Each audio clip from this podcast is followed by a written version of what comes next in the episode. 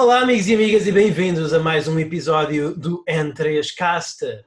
Eu sou o vosso anfitrião do costume, Luís Magalhães, e comigo temos o co-anfitrião Daniel Costa. Olá, pessoal, olá a todos. Finalmente de volta mais uma vez, é o segundo episódio. E o tri-anfitrião Pedro Magalhães, também conhecido como Pixel Crusher. Olá a todos, cá estamos nós, uma segunda vez, uma segunda via e estamos cá para vos dar mais que ouvir. É este o, o N3Cast, o vosso podcast acerca de videojogos em português de, de, Portugal. Vamos começar por falar um bocadinho acerca das coisas que andamos a jogar e depois, e, e depois uh, falar acerca do tema do episódio de hoje, que são as nossas expectativas para a nona geração de consolas de videojogos, a PlayStation 5 e a Xbox Series X, ou Xbox Series X, ou qualquer coisa assim. Enfim. Convenções. Eu, eu, eu Deixa-me só dizer que eu achei, achei muito engraçado o Luís ter começado o episódio dizendo que é o podcast em português de Portugal. Eu prometo que algum dia destes, daqui a dois ou três copos de vinho, uh, eu trago um episódio em português de Macau. Uh, Sim. Para todos. Para todos fazer um episódio em português Sim. de Macau. Sim, é, é, é, português. Só para sermos revolucionários. É, é, é português de Portugal. É, é, português de Portugal. Eu sei, estou a brincar, calma. Naturalmente, exatamente, exatamente. Mas tenho... Calega ou não calega? Não, mas, mas vale a pena, vale muito. Pedro, Pedro, Jesus Christ. Ok. Pronto, por favor, por favor, por, por, por favor, não tentes ofender. Não, não, eu, eu não quero saber porque nós não temos assim muitos ouvintes chineses, mas por favor não faças isso quando não, não, faças isso para os nossos ouvintes brasileiros, porque eles são todas boas pessoas e apoiam-nos. Eu sei, eu sei. Portanto, por favor. É tudo boa gente em todo mundo. Se vais ofender alguma, se vais ofender certos países, por favor, ofenda. Se isto é país onde nós não tínhamos, não, não tínhamos audiência. O Pedro está oficialmente censurado a partir de agora e só pode falar sobre o governo chinês. Exatamente, exatamente. Vai ser sancionado pelo governo chinês. Já não vais poder. Quando o Pedro instalar o System Shock 3 no computador dele, o computador vai crashar. É isso, vai acontecer. Sanções do The wrath of God is coming. exatamente. exatamente, exatamente. Não, mas obrigado por me chamares a atenção, Daniel, porque eu tenho. Não, estou a brincar. Eu, eu, eu estimo muito. Não, mas, mas eu estimo muito, inclusive, um. Nós recebemos um e-mail fantástico durante este nosso, durante este tempo que tivemos inativos, de um de um nosso ouvinte brasileiro que foi, nos, nos sensibilizou muito e foi um dos grandes incentivos para nós, para nós recomeçarmos o podcast. Uh, eu tenho andado a jogar Destiny 2, tenho andado a jogar muito Destiny 2, é um jogo que eu mais jogo regularmente, aliás. Um, tenho algumas coisas a dizer acerca de Destiny 2. Eu gosto muito do modelo que eles arranjaram de, de fazer seasons. Sinto muito, sinto que há muito Nesta última season desapontaram-me um bocado, tenho a, tenho a dizer, esta é a season of the worthy, mas eu sinto que há sempre muitas coisas para fazer. O, o que o Destiny está a fazer neste seu segundo ano é, a cada três meses, há conteúdo que só existe durante aqueles três meses. Há, há conteúdo que só existe durante aqueles três meses e, e é uma opção, de, é uma maneira dos jogadores que realmente se dedicam ao jogo poderem dizer eu estive aqui, eu estive no jogo, eu participei nestes eventos durante este período e eu tenho aquelas armas especiais para o demonstrar, eu tenho aqueles títulos, tenho aquelas coisas bonitas, cosméticas para explicar que eu realmente estive lá, eu participei naqueles eventos, eu fiz parte daquela história de Nessa de 2 e vocês agora podem ter as vossas aventuras e as vossas coisas, mas aquilo que eu vivi, que os meus amigos viveram naquela altura, uh, foi nosso e, e jamais ninguém que chegar a seguir que chegar a seguir vai ter. Isso é uma coisa muito fixe ter num jogo, é uma coisa que realmente faz o jogo sentir uma coisa viva. É, é, claro que isto não pode ser só estético, tem de ser também, e é, e é nisso que o Destiny prima, é que também é mecânico. Porque eu não sei como é que a Bungie consegue, mas eles a cada três meses é, inserem umas entre 5 a 10 armas novas no jogo e, e é sempre um prazer experimentá-las, porque cada. Eh, dizem, ah, Destiny 3 tem três classes, é basicamente o feiticeiro do espaço, o guerreiro do espaço e o Caçador do Espaço, o Bounty Hunter. É basicamente isso. Dizem que as classes de Destiny são isso. Mas eu acho que a realidade é que as verdadeiras classes de Destiny são as armas. Porque cada tipo de arma é tão diferente e eles mudam tanto. É a promessa do Borderlands, mas cumprida. No Borderlands, eu acho sinceramente as armas enfadonhas. Tens tipo 3 ou 4 ou 5 tipos de armas diferentes e depois mudam um bocadinho as stats. É um bocadinho como uma espada no Diablo ou uma espada no World of Warcraft. Uh, uma pode dar mais dano, outra pode ser mais rápida, mas o que faz é sempre o mesmo. As uhum. armas no Destiny são sempre únicas e há novos brinquedos com que brincar a cada season, a cada três meses. Esta season em, espe- em- em especial, o Season of the Worthy, foi este ano, foi a season que eu joguei menos, por causa da situação toda da pandemia que assolou o mundo. Eu, ironicamente, tive menos tempo para jogar Destiny, infelizmente. Ah, e, portanto, acabei por não jogar tanto. Mas voltei a jogar um bocadinho agora. E é tão fixe. Só aquela coisa que a Bungie faz tão bem, que a Bungie faz tão bem, que é número um, consegue criar eventos, consegue criar eventos, consegue criar cenários de batalha em mundo aberto que são tão estimulantes. Número dois, consegue criar situações tão únicas, in- interações tão únicas entre as armas que tu tens e as habilidades inerentes às armaduras e as habilidades inerentes às personagens do jogo, que é quase como tu podes quase montar um puzzle. Tu pensas, tu vês uma arma e tu pensas, epá, esta arma se calhar beneficiava muito daquela habilidade e daqueles poderes daquela armadura. E depois tu começas a criar o teu puzzle e crias estes próprios objetivos a pensar que eu quero colecionar estas peças de equipamento, eu quero arranjar esta arma, mas eu quero arranjar esta arma com aquelas modificações para potenciar aquilo que a arma tem de boa ou, ou, ou colmatar um bocadinho das falhas da arma. E é realmente ali, sem teres árvores de talento como nos RPGs normais, sem teres level ups como nos RPGs normais, tens aqui toda uma personalização de personagem que eu sinto que a minha personagem, seja ela o caçador, seja ela o warlock, ou seja ela o titan, ou seja, o guerreiro, eu sinto que ela é mesmo única, não é? E, e- e eu agora, só por dizer que agora nesta season que já está a terminar, a Season of the Worthy, eu, eu- estou a ter uh, um estou a ter um prazer tremendo só experimentar as armas novas e verem que cenários é que elas sejam boas. E eu também gosto muito de PVP. Eu nunca tive tanto PVP, nu- nunca, nunca tive tão envolvido em PVP, eh, em jogar contra outros jogadores num jogo como estive em Destiny. Sinto mesmo que estou a ficar melhor, sinto mesmo, sinto aquela coisa que, que os tarados dos beat'em ups, como o Daniel, sentem quando estão a jogar beat'em ups com outras pessoas. Eu sinto isso em Destiny. Sinto, sinto, que estou a, sinto que me estou a tornar melhor jogador. Sinto que há pessoas que limpam o chão comigo, completamente. Mas mesmo quando essas pessoas limpam o chão comigo, eu sinto que aprendi qualquer coisa. Sinto que fiz fogo. Aquilo que aquele gajo fez foi mesmo bem feito. Eu tenho que aprender a fazer isso. Isso motiva-me a jogar mais. Isso motiva-me a jogar mais. E eu comparo o meu jogo com outras pessoas que estão a começar e, e sinto que est- que estou a outro nível. Tenho a satisfação de, de sentir que, sim, eu treinei muito, eu perdi Mas, muito, Luís, eu joguei muito. deixa-me só dizer, tu também tens mais horas de Destiny 2 do que muita gente tem de vida. Sim, sim, é verdade. é, sinceramente é normal. É, é- é verdade, ma- mas, mas mesmo assim tenho muito que aprender. seja assim. Mesmo Claro, assim tenho claro. muito que aprender. Mesmo assim tenho muito que aprender. Não é, ah, e não, não é o caso, como eu disse há muito, já há muito tempo, que não é o caso do Super Smash Bros. Em, que tipo, qualquer coisa, se dedicares tempo suficiente a qualquer coisa, consegues ter um, um ambiente competitivo. Destiny realmente tem Eu este próprio já disse isso também, nós falámos uma vez sobre isso, eu lembro-me. De- Destiny tem esta coisa que a Bungie conseguiu criar uma sandbox tão rica e com tantas permutações diferentes entre habilidade e armaduras e armas que realmente tu consegues inserir um pouco de ti na construção da tua personagem e portanto adaptar consequentemente a tua forma de jogo. Uhum. Eu tenho a dizer que eu acho que esta season foi uma das mais fracas, sinceramente. Achei que as, as seasons do início do ano, a, a, a- Season of the Undying e a Season of the. Agora não me lembro do nome da segunda season, mas enfim. eh, foram, foram mais fortes no sentido em que nos davam mais atividades para fazer e nos davam mais recompensas. Davam, no fundo, podias traçar mais objetivos.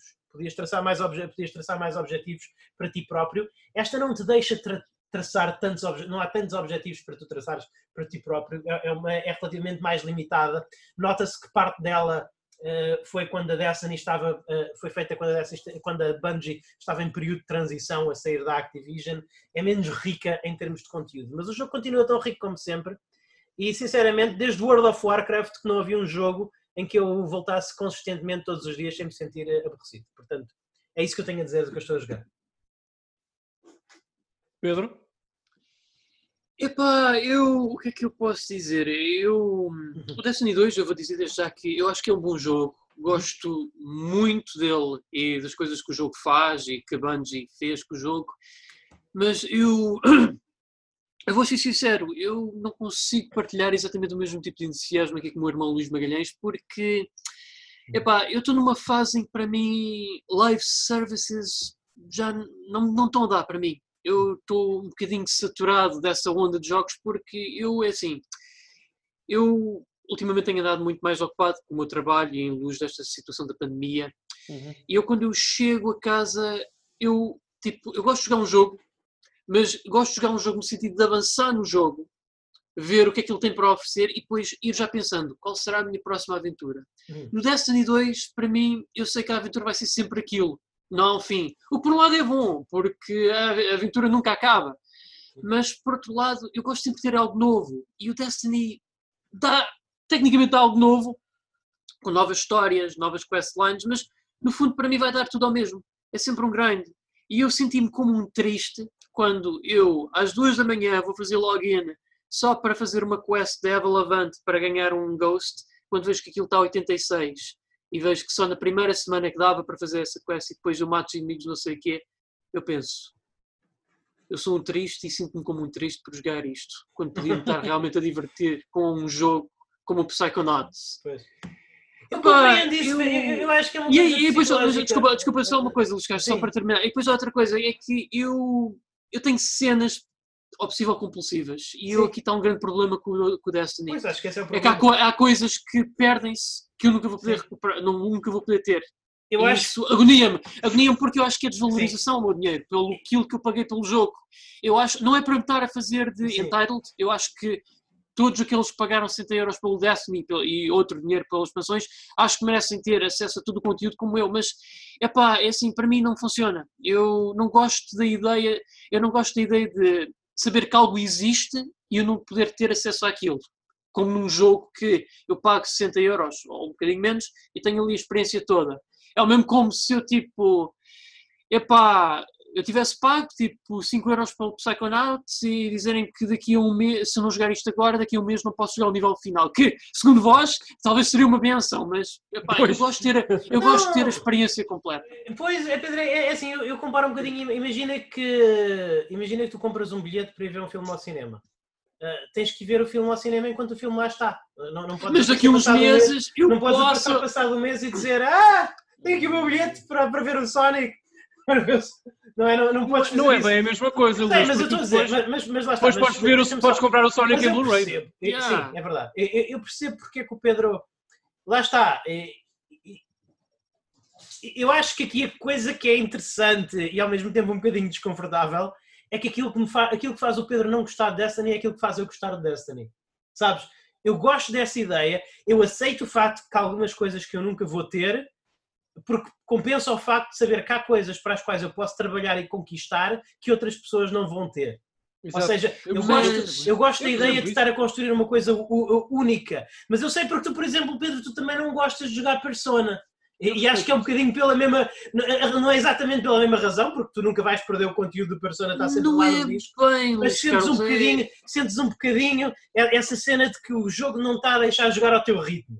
Não está a deixar Não é- as coisas ao teu Não é ritmo. tão por aí, é que eu vejo que o jogo, é, eu defendo isto como a mesma razão pela qual há muitas Hum. pessoas que achariam que devia haver, por exemplo, modos de dificuldade no Souls, Sim. é que eu acho que o jogo, ah, sendo, tendo nós comprado o jogo, eu acho que temos pelo menos o direito de jogarmos o jogo como desejamos jogar.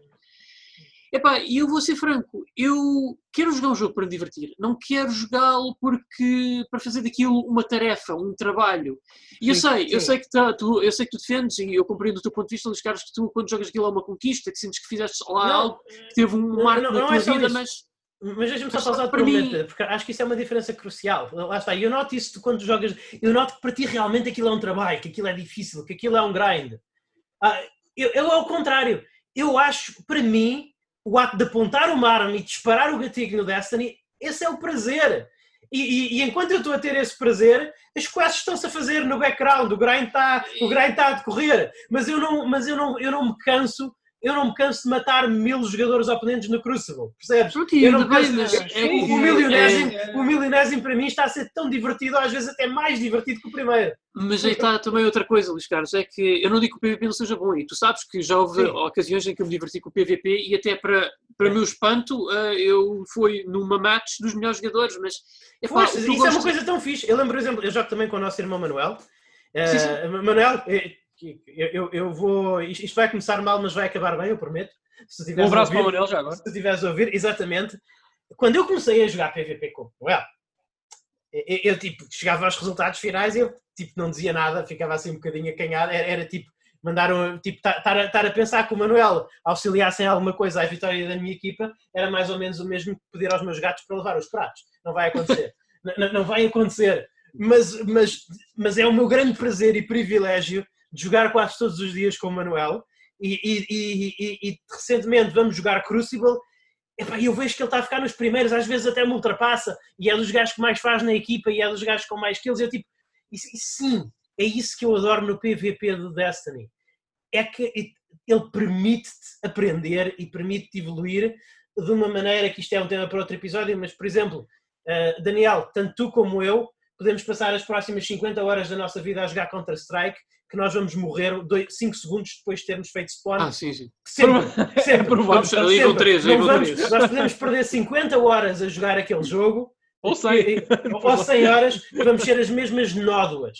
Sim, mas, mas se tu, Daniel Costa, fores perder 50, investir 50 horas do teu tempo comigo a jogar Crucible no Destiny, eu, eu garanto que tu, vai, vai, que tu daqui a 50 horas tu vais sentir à vontade no Destiny como te sentes no Mortal Kombat 11.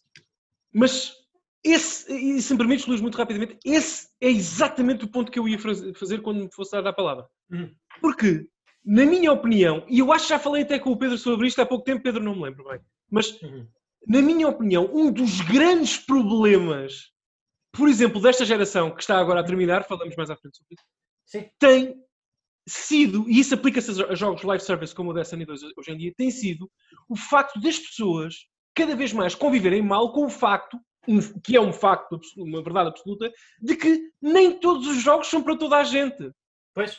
Porque é aquilo é. que o Pedro estava a dizer, e eu convivo bem com isso, porque repara, Sim. o Counter-Strike não é para mim, eu não retiro mérito e nem competência técnica ao jogo, não é para mim, como o Luís disse. Sim. E, por exemplo, vou mais longe e, e, e se me permites um comentário mais pessoal. Eu cresci, como vocês saberão, eu cresci a jogar jogos de luta com o meu irmão. Basicamente foi. Epá, eu jogava tudo, claro. Felizmente tivemos a, boa fortuna de poder ter acesso a bastantes jogos e até bastantes plataformas diferentes, uh, conforme fomos crescendo. Mas o sentido comunitário que eu ganhei dos videojogos era esse, era jogar jogos de luta. A injeção de serotonina que eu, que, que me espetava, no, que, eu, que eu espetava a mim próprio no cérebro enquanto crescia, vinha daí, vinha dessa recompensa cinética que os jogos de luta trazem, que o Luís falava há pouco, tu sentires a sentes que estás a evoluir e a melhorar conforme vais jogando e conforme vais competindo, no meu caso localmente, na altura com o meu irmão, noutras pessoas, noutras circunstâncias, enfim, mas no meu caso assim. E hoje em dia eu reconheço que a mesma injeção de serotonina me traz felicidade uh, com a minha idade e com, com, os afazeres que tenho e com o trabalho que tenho. Mas a minha conjectura pessoal não permite que, esse, que essa droga seja administrada. Esse é que é o problema. Ou seja, por exemplo, Street Fighter V é o jogo do Daniel Costa. Só não é agora. Não é agora.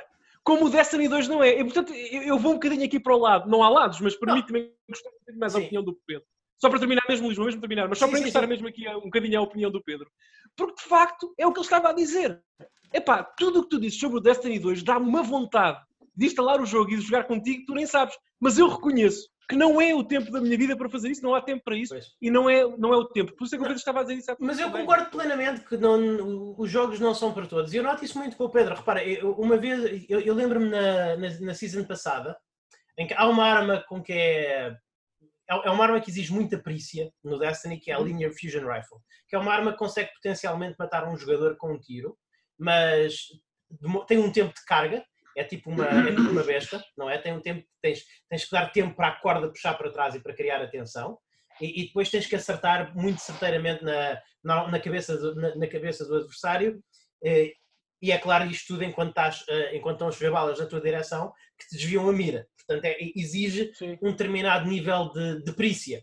E o Pedro disse, e muito bem, muito justo para ele, disse: Eu não estou para isto, eu desisto. Não, não recuso-me a ganhar esta arma porque tenho, tenho de fazer não sei o quê, tenho de fazer 25 kills em PVP com esta arma.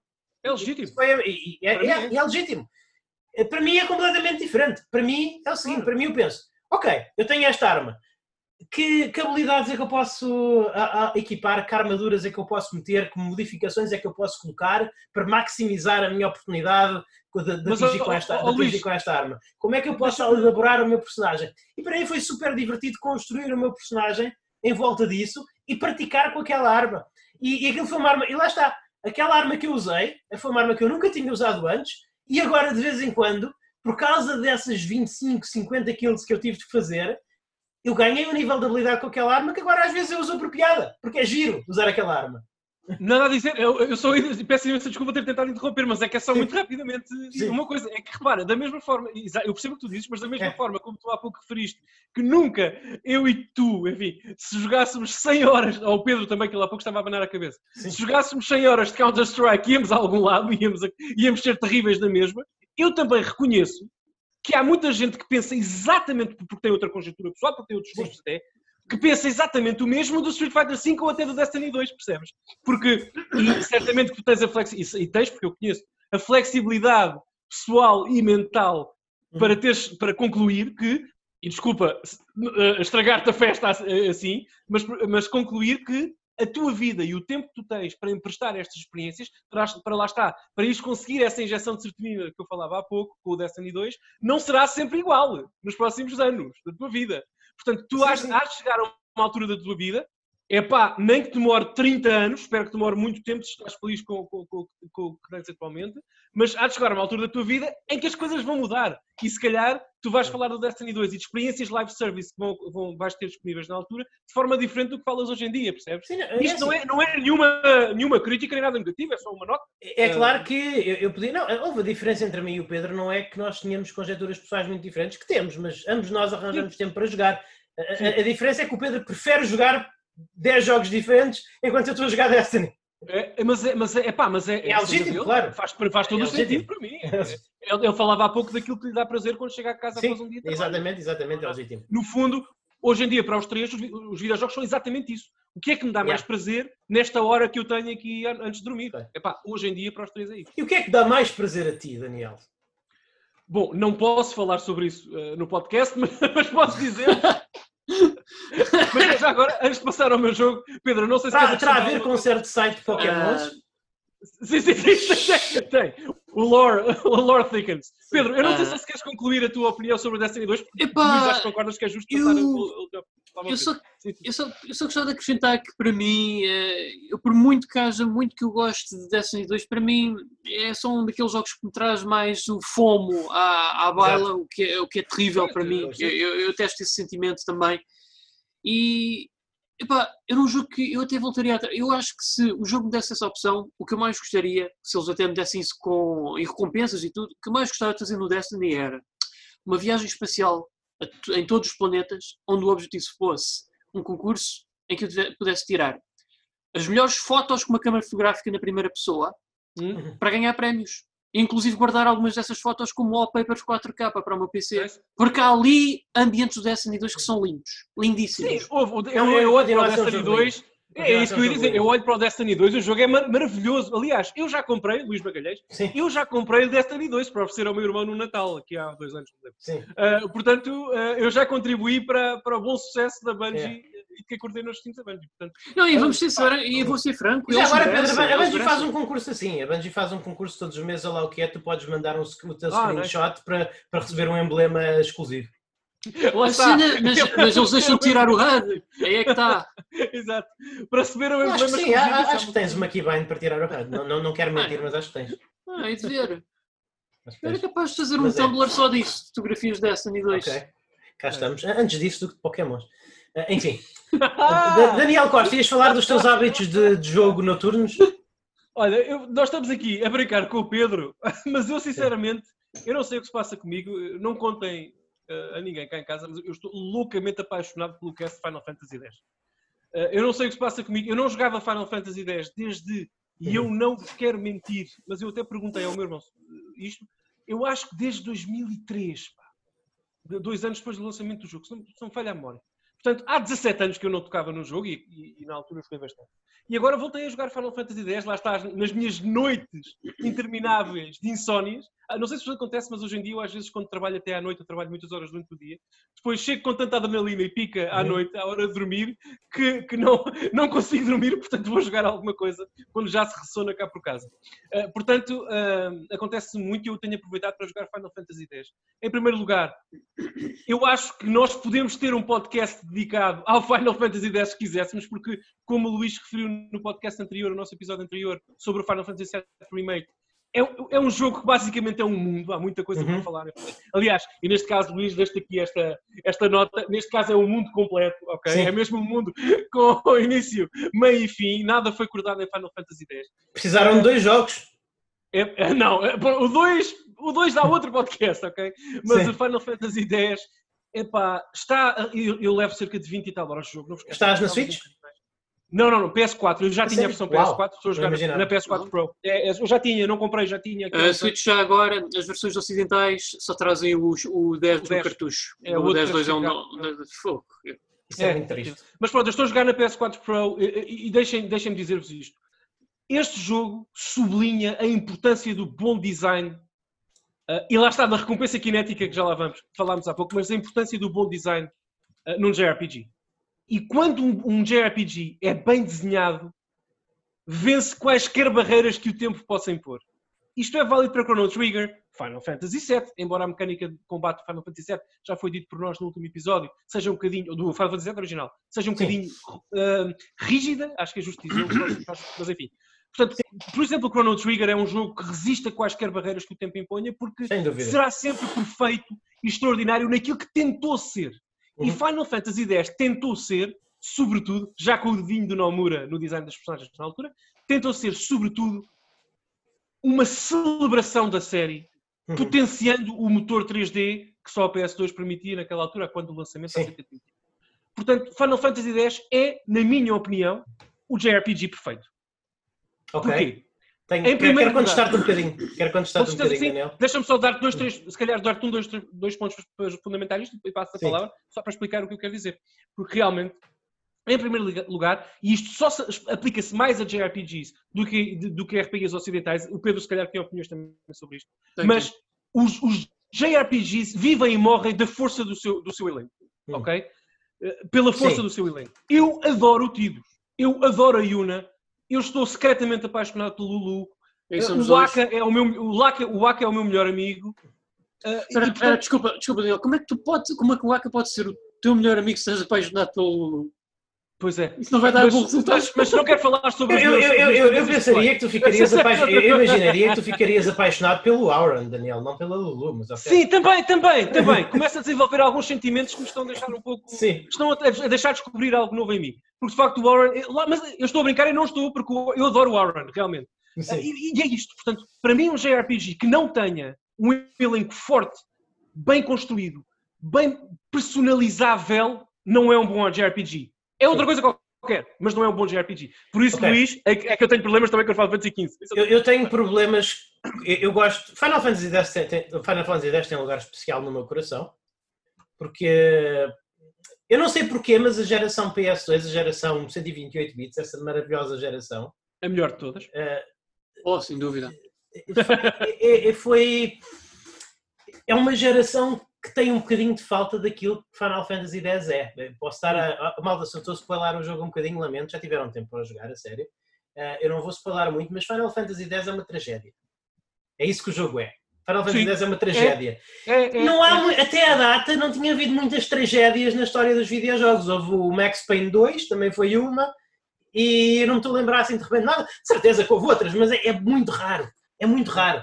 É muito raro haver uma tragédia, uma história trágica no, no mundo dos videojogos. E realmente eu tenho muita afeição por esse mundo. É um mundo extremamente bonito. É capaz de ser dos, é lindo, mundos, é capaz de ser dos mundos mais bonitos da era, da era PS2. Uh, ah, as personagens estão muito bem caracterizadas. Eu tenho as mesmas queixas mecânicas que tenho em relação ao Final Fantasy VII. Para quem, uh, pegando que o Pedro estava a falar do, do grind que Destiny é, uh, Final Fantasy X é, é, é grind the game não necessariamente para ires até ao final da história, até que acredito que consigas ir, chegar até ao final da história uh, sem, sem fazer muito, não no sentido de fazer level up, mas simplesmente, lá está, tem o mesmo problema que eu falei no último episódio em relação ao Final Fantasy VII. Tu entras numa área, tu fazes as primeiras três batalhas, já fizeste todas as decisões táticas que tens a fazer naquela área. A partir daí só tens de repetir mais 20 vezes. É uh, Não concordo muito com isso, Luís. Não concordo muito com isso. Deixa-me dar-te um exemplo, se me permites. Por exemplo, as Thunder Planes, e atenção que eu estou a jogar o jogo em, em, inglês, também já o experimentei em japonês, mas as, as Thunder Planes do jogo, uh, uh, antes do, do, dos templos principais, enfim, de uma das áreas principais do jogo, basicamente tem. É, é, eu lembrei-me desta área porque espelha exatamente o que estás a dizer, mas eu não concordo, porque de facto é isso. Portanto, introduz uma mecânica, que é uma, Uhum. uma mecânica em que tu tens que te esquivar de raios que caem no campo, portanto, na área Sim. que tu navegas, e depois podes entrar ou não em batalha, mas enfim, ah, introduz uma nova mecânica e depois é sempre a mesma coisa até ao fim da área, e realmente é verdade. Mas o que torna Final Fantasy X, e aí já é uma, uma apreciação mecânica do jogo e não tanto Uhum. conceptual, o que torna Final Fantasy X, é pá, eu não vou dizer melhor, mas um dos meus preferidos, claramente, isto, e esta experiência vai relembrar-me disso, da série, mecanicamente também falando, é o facto de ser hiper experimental. Hiper experimental, sobretudo a versão HD e a versão japonesa, que se chama International também. A versão, uma versão que era no Japão que se chama International Version, foi essa que foi adaptada em HD e não a Sim. original de PlayStation na Europa. Porque com esta versão do jogo, tu podes, por exemplo, se quiseres, e se tiveres também a destreza para fazer isso, eh, Uhum. podes transformar o Tidus, ok, no melhor Black Mage da história. E isso é algo Tudo bem. tu podes decidir, é uma decisão só para concluir, é uma decisão micro, são micro decisões que Sim. tomas batalha a batalha e é muito flexível nesse sentido. O 7 não. Eu o 7 é rígido também na criação e na forma como tu vais evoluindo nestes Lá está, personagens. eu mais concordo rígido, contigo nessa parte. Sim, nessa parte ele é claramente superior ao 7, porque ele dá-te, especialmente, É a versão é internacional, especialmente a versão internacional, dá-te uma flexibilidade muito grande na criação de personagens. Mas o que eu quero dizer é, é que se tu entras numa área e vais ter eh, entre 20 a 30 random encounters, e efetivamente desses 20, de- de- desses 20 a 30, é- entre 20 a 15 vão ser iguais. Vai- Vais repetir a mesma batalha. Mas- não, não, não, mas, mas é isso, mas, uh, Luís, eu peço imensa desculpa, mas uh, uh, deixar-me uh, uh, uh, interromper, mas, mas não é isso. É que repara, é isso que eu queria dizer. Por exemplo, nesse exemplo do Thunder Plains, que lá está, é uma zona muito reconhecida, Uhum. que as pessoas se lembram muito do jogo, Sim. Isso é verdade no sentido em que a variedade de inimigos e o padrão de combate deles, de ataque, é, se- é realmente é muito semelhante e é, e é- e é sempre o mesmo. Mas a forma como tu abordas cada batalha não é. E é isso que eu quero salientar aqui. Por exemplo, nesse- nessa mesma zona que é grande, das Thunder Plains, a certa altura há um baú, não é? Que tu abres e tem uma arma de água, com o fator água, portanto, para, para o Aka. E com, esse, com essa arma, modifica totalmente a tua abordagem de ataque e de confronto a todos os inimigos que, que acontecia até aquele momento, até encontrares aquela arma naquela área. Portanto, logo isso revoluciona. Mas o Final Fantasy X tem uma coisa que nós não podemos, não podemos deixar de falar, que é o sistema de rotatividade que o jogo te obriga a ter das personagens principais. O jogo está construído de uma forma, ah, de forma, aliás, a que tu, te, tu, tu utilizes, por exemplo, Kimari, o Aka ou a Lulu quase as mesmas vezes que utilizas a Yuna, o Tidus e, e o Warren. Portanto, Uhum. tu és convidado a estar sempre a rodar a tua equipa durante a batalha. E isso faz duas coisas só muito Sim. rapidamente. Em primeiro lugar, torna as batalhas mais dinâmicas e imprevisíveis, porque tu, as personagens só, só, só ganham experiência participando na batalha e, portanto, lá está, tu queres sempre experimentar, ok, se eu entrar para esta batalha que eventualmente seria repetitiva no Final Fantasy VII, mas se eu entrar aqui desta vez e mudando em tempo real, mudando em tempo real da batalha, com a Rico, a Yuna e o, e o, e o Tidus, e depois mudar para este, o que é que vai acontecer? E vais ganhando experiência. E portanto, isso, isso é muito divertido para mim. E a outra coisa positiva é que tu, lá está, voltamos à mesma coisa.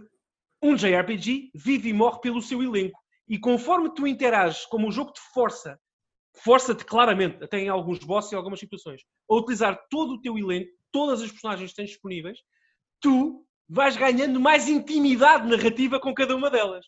Porque uma coisa é tu, o Kimari ou a, a, a Yuna, serem muito fixes e muito apelativos e interessantes nas cutscenes e nas cenas uh, do roteiro, do, do, do, portanto, do guião. Outra coisa é tu teres uma intimidade narrativa e mecânica com eles até chegares lá, às cutscenes. E quando essas personagens chegam às cutscenes, tu já fizeste, tens muitas batalhas com elas e, portanto, sentes-te mais ligado às personagens. E, portanto, eu acho que o Final Fantasy X vence, Luís, sobretudo por isso.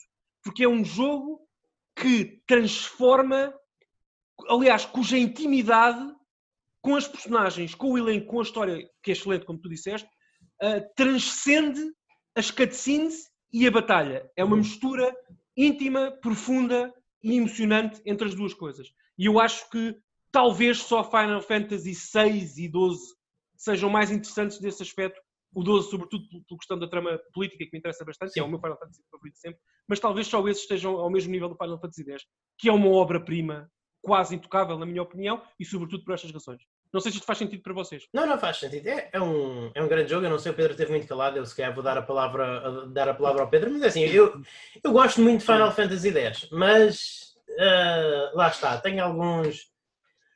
Ah, acho que é um jogo que me. Não é perfeito, claro que não é perfeito. Não, não, é, não, é, não, não é isso. Lá está. Eu, eu, por exemplo,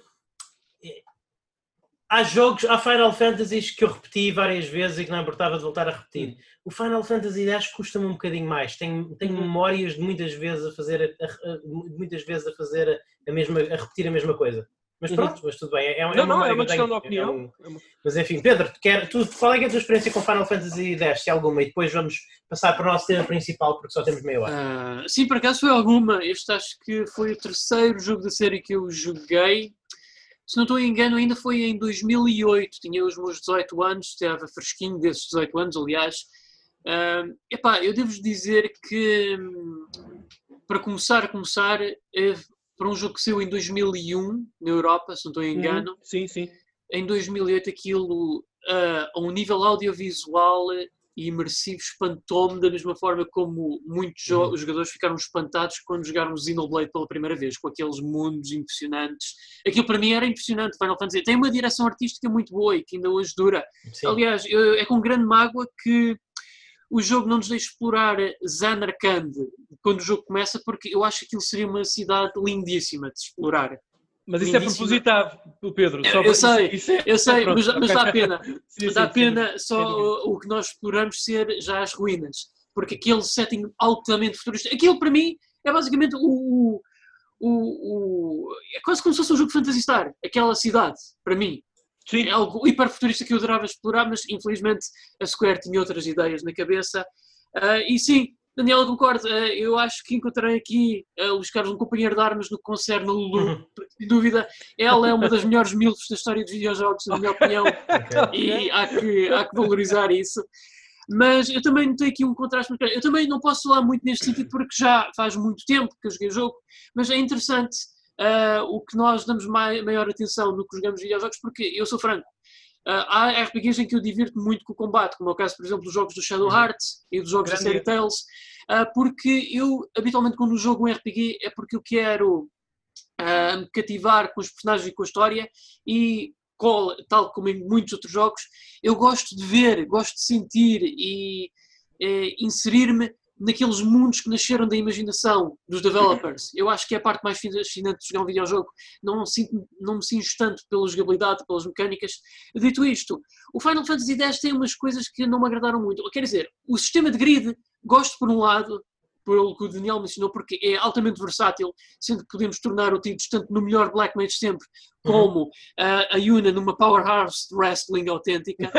pois pode, uh, mas eu, por acaso, para uma, na altura, para uma pessoa que estava habituada a um sistema simples de leveling up, que é faz level up e os status sobem, isto correspondendo ao tipo de personalidade que a personagem, que a personagem é, neste caso o Barrett tinha um, maior ataque, um poder de ataque maior que, por exemplo, uh, uh, a Ares, supostamente teria um maior poder de magia.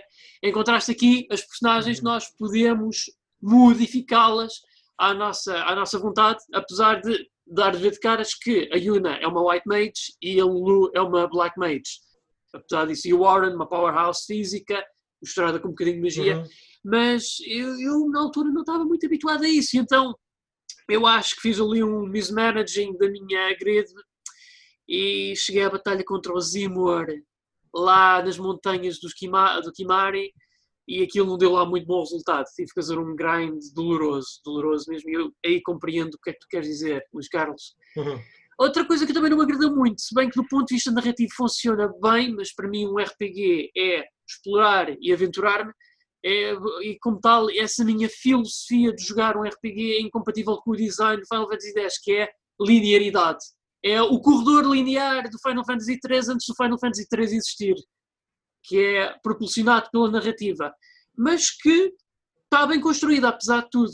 É um bocadinho chato, principalmente uhum. para quem gosta de explorar e descobrir os objetos todos e tal, mas eu compreendo as razões pelas quais fizeram. Agora, se gostei, Não, não gostei muito. Mas, felizmente, eu acho que o jogo dá-te a oportunidade de viajares atrás após chegares a um certo ponto do jogo, perto do endgame. Portanto, também não é uma grande mágoa. Só é chato esse tipo, por exemplo, tu perdeste uma peça de equipamento muito atrás que, se calhar, por um boss mais à frente ou dois, te iria fazer imenso jeito. Sim, mas É. o, jogo, o jogo também acaba por ser algo linear até certo ponto. Portanto, e, e lá está, Pedro, só um comentário muito rápido ao que tu disseste. Eu não sou, não quero ser aqui, de forma alguma, a Task Force de defesa do Final Fantasy X, pelo amor de Deus. E o jogo tem muitos problemas, o maior dos quais ainda nem sequer foi tocado por nós, e eu vou deixar que sejas tu a falar sobre ele se quiseres, Pedro. Eh, nós já falámos no Twitter, que é eh, o voice acting, que é uma coisa, mas, enfim, já lá vamos. Mas, Claro. mas, há- Ah, mas há aqui sim. uma, mas há aqui uma coisa, eu não estou a defender, não quero defender o jogo, mas, por exemplo, esse problema de tu teres chegado ao boss do Seymour com dificuldades e com, e com um elenco, se calhar não tão bem preparado como tu gostarias. Repara, isso também tem a ver com a tal flexibilidade que o jogo te oferece. Por exemplo, a Yuna é-te apresentada por defeito como uma, uma, uma White Mage, como tu disseste bem. Se tu decidires transformá-la no Hulk Hogan, epá, Hum. o- a narrativa do jogo não está tão preparada para isso como eu gostaria e, portanto, estou a confirmar que a tua crítica é, crítica é válida. Isto é um problema do jogo. Ah, mas lá está, ah, o jogo pede algum equilíbrio, não é? Tu não podes ir para as batalhas com ah, três monstros, tr- três Godzillas, não é? Tens que ter um, um curandeiro alguns Sim, lá no meio. Mas, portanto, não, não, não é uma... é- é- lá está, é uma crítica ao jogo, porque lá está, narrativamente até poderia ser mais flexível a esse ponto, concordo inteiramente contigo. Agora, o jogador também tem que estar preparado para isso, percebes? O jogador tem que Sim, sim, alguma... mas é só que eu, em maior parte dos RPGs, eu gosto tipo quando o jogo define que Ei, esta personagem que tu tens é a Powerhouse, esta é a curadeira. E Sim. quando eles fazem level up, é há feito. determinados parâmetros dos status que vão aumentar Sim, mais sim, que sim. outros personagens. Mas, Eu gosto Pedro, deixa-me só... porque- Sim, sim, diz Daniel. Não, é muito rapidamente, só para até para as pessoas que nos estão a ouvir e tenham interesse em jogar esta versão, a versão HD, importa dizer uma coisa importante. Quando, quando tu clicas em New Game, quando tu começas o, o- o jogo, ele pergunta-te se tu queres jogar a versão internacional, portanto, essa que estamos a falar, em que tu podes transformar qualquer personagem em qualquer tipo em qualquer tipo de personagem, em qualquer formato, ou se queres jogar o tradicional, em que isso não acontece. Ok? Em que tu jogas Exato. a versão PS2 que saiu na Europa e a tua Yuna é sempre uma White Mage. Portanto, o Exatamente. jogo faz-te essa pergunta e é importante dizer isso. Uh, mas Claro. tudo o que tu disseste é justo e nada a dizer. Claro, eu, eu acho que esta versão internacional é precisamente para quem já fez uma primeira playthrough do jogo Sim. original e, e- e quer eh, viver aquela a mesma história, mas sem ter que repetir exatamente o mesmo jogo. Exatamente, é isso Acho que é um mesmo. bocadinho essa a, a- a ideia e acho que é bem concebido. Bem, vamos avançar um bocadinho porque só temos meia hora. Não queres ficar E voice acting? Eu acho que nós. Não, acho que isso é uma coisa de conversa para outro dia. Eh, É sim, sim. É é maravilhoso. isso. Já jogaste em inglês ou japonês, Daniel, já agora? Eu, eu- atenção, a versão que saiu na Europa HD só vem com voice, voice over em inglês. Eu já tinha experimentado, a eh, sim, sim, já tinha experimentado a international version eh, da PS2 em japonês e confirmo que a voice acting é terrível nos, dois- nos dois idiomas. É, é- Ok. é indesculpável e Ok. quase retira algum charme ao jogo. Mas o jogo é tão bom que não permite que isso aconteça na Eu ia jurar que li que a, que a versão europeia, a, da- a HD, ia incluir a, a, a track japonesa. Não na PS4. Não sei se a Switch tem, mas aposto que não. Até porque o cartucho é pequeno. Mas, Muito estranho, mas ok. Tudo bem. Não. Bem, vamos avançando e vamos falar de que nós estamos. Este ano nós vamos ter duas novas consolas. Talvez, Será duas, talvez ano? duas e meia. Talvez duas e meia, porque eu ouvi dizer que vem uma revisão da Será? Switch. Mas pronto, mas a revisão da Switch eu acho que não conta como uma nova consola. Mas isso a PlayStation 5 e a Xbox Series X contam. Então eu gostava de perguntar aos meus amigos o que é que vocês acham eh, que, que temos para. Nós temos pouca informação, vimos uma apresentaçãozinha, eh, vimos uma, uma apresentaçãozinha acerca da, da potencial, do, do potencial sobre a da Xbox Series X, mas no estilo das primeiras apresentações de Microsoft é sempre tudo muito vago e soa tudo a magia, é, é- é mais poderosa e maior e toda a gente sonhava com esta consola, enfim. É a mesma lenga-lenga que temos andado a ouvir da Xbox 360, é muito palavreada e não diz nada. No caso da PlayStation 5 tivemos basicamente o oposto, tivemos uma apresentação seca que, que explica exatamente tudo, todas as coisas, todas as maravilhas técnicas e a ciência por trás delas que podemos esperar da consola, mas que em termos do que é que isso representa nos jogos é muito, é muito mais difícil de perceber. Portanto, eu queria perguntar-vos o que é que vocês acham. Ah, e, eu vou dizer, acho que eu vou começar, vou dar um modo de partida, porque eu tenho a certeza que o Daniel vai pegar nisto. Eu acho que a Microsoft precisa despedir a pessoa que dá nomes às consolas. Porque desde, desde a 360 que esta situação está cada vez mais complicada. Eu vou comprar uma. Se a minha mãe for comprar uma Xbox para mim, ela não faz ideia de que Xbox é que vai comprar. Provavelmente aparece-me aqui com uma 360, o que vistas as coisas, eu não ficaria muito triste com isso. Pois, era uma boa notícia. É, sim, sim. mas, mas é, a, sé- a sério, Xbox Series X, tipo Xbox One X, Xbox One X ao, ao- ao menos tem o benefício que se nós usarmos só, a, usarmos só a, a primeira letra de cada palavra fica Xbox. Tem alguma piada? XX. XX. Não. Se- Xbox, X, Não, não, não, não. Ele está a falar da X- eh, Xbox Series X, não é? X, É. S, X, X, X. X. sim, XXX. XXX. Sim, sim, mas lá está, mas pelo menos, a, pelo menos a Xbox One X tinha a mais-valia que se tu simplesmente abreviasses a palavra ficava Xbox. Tinha alguma piada? Sim, sim, sim, sim. tinha alguma piada, mas esta nem isso. Esta nem isso. O que é que se passa com, esta, com estas pessoas que estão a dar nomes às consolas na Microsoft? Eu, eu preciso de mais um bocadinho de vinho, vou deixar o Pedro responder primeiro, por favor. Ok. Isto é, isto é um tema muito complicado para mim. Ah, epá, eu, quem me dera eu saber o que é que se passa com o pessoal que dá nomes a estas consolas, tipo... ah, yeah, realmente é muito complicado. Há, há muita gente que critica, tipo, o pessoal que deu nome à Playstation 5, só, tipo, só terem adicionado um traço extra ao 4 para fazer um 5 ou 2 ou Pois lá o que foi. foi. Mas, foi. epá, para que estar a reinventar a roda? Tipo, ah, epá, funciona perfeitamente, é, é isso que queria dizer. É uma Eu, eu- eu sucessora acho da deviam- anterior. eu, eu, eu acho, eu, eu, eu teria ficado, eu teria ficado contente se eles tivessem usado a fonte do, do, filme, do filme dos filmes antigos do Spider-Man. Acho que essa era a Oh, pá, não, essa correta. foto é horrível. Acho que era a decisão correta. Ah, pá, eu, a coisa que eu- esqueçam eu. Ga- Ganhavam a batalha, a, guerra das consolas já. Eu ainda, eu ainda às vezes eu penso o que é que o Ken Kutaragi estava a pensar quando ele fez a Playstation 3. Estava a pensar em fazer a A maior, não foi dele. a, maior consola, a melhor consola de sempre, sem compromisso. Epá, sim, mas eu, eu concordo nisso tudo, exceto do ponto do Spider-Man. Sim, Spider-Man. Mas enfim, é assim. Neste momento, eu vejo meu investimento de videojogos eh, ser feito num, num upgradezinho no meu PC, que já é hora. A placa gráfica é muito boa, mas tudo o resto está, já está um bocadinho, eh, já está um bocadinho a arrastar-se.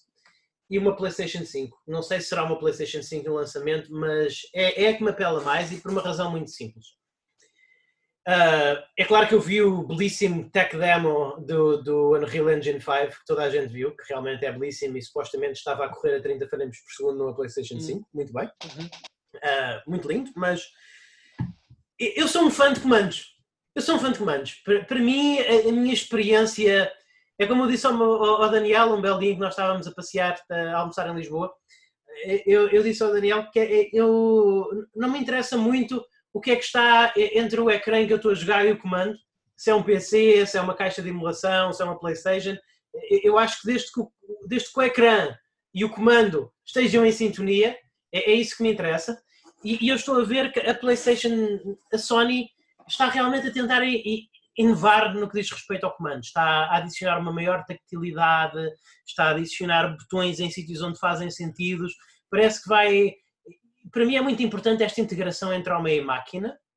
E eu especulo, especulo porque não sei, que o, comando PlayStation 5 é, é um passo nesse sentido. E, e, e deixa um bocadinho excitado, não é? Ver que ao menos é uma coisa diferente, ao menos estão a tentar coisas diferentes. Não é como o comando da Xbox Series X, o comando da Xbox Series X, que aparentemente é o.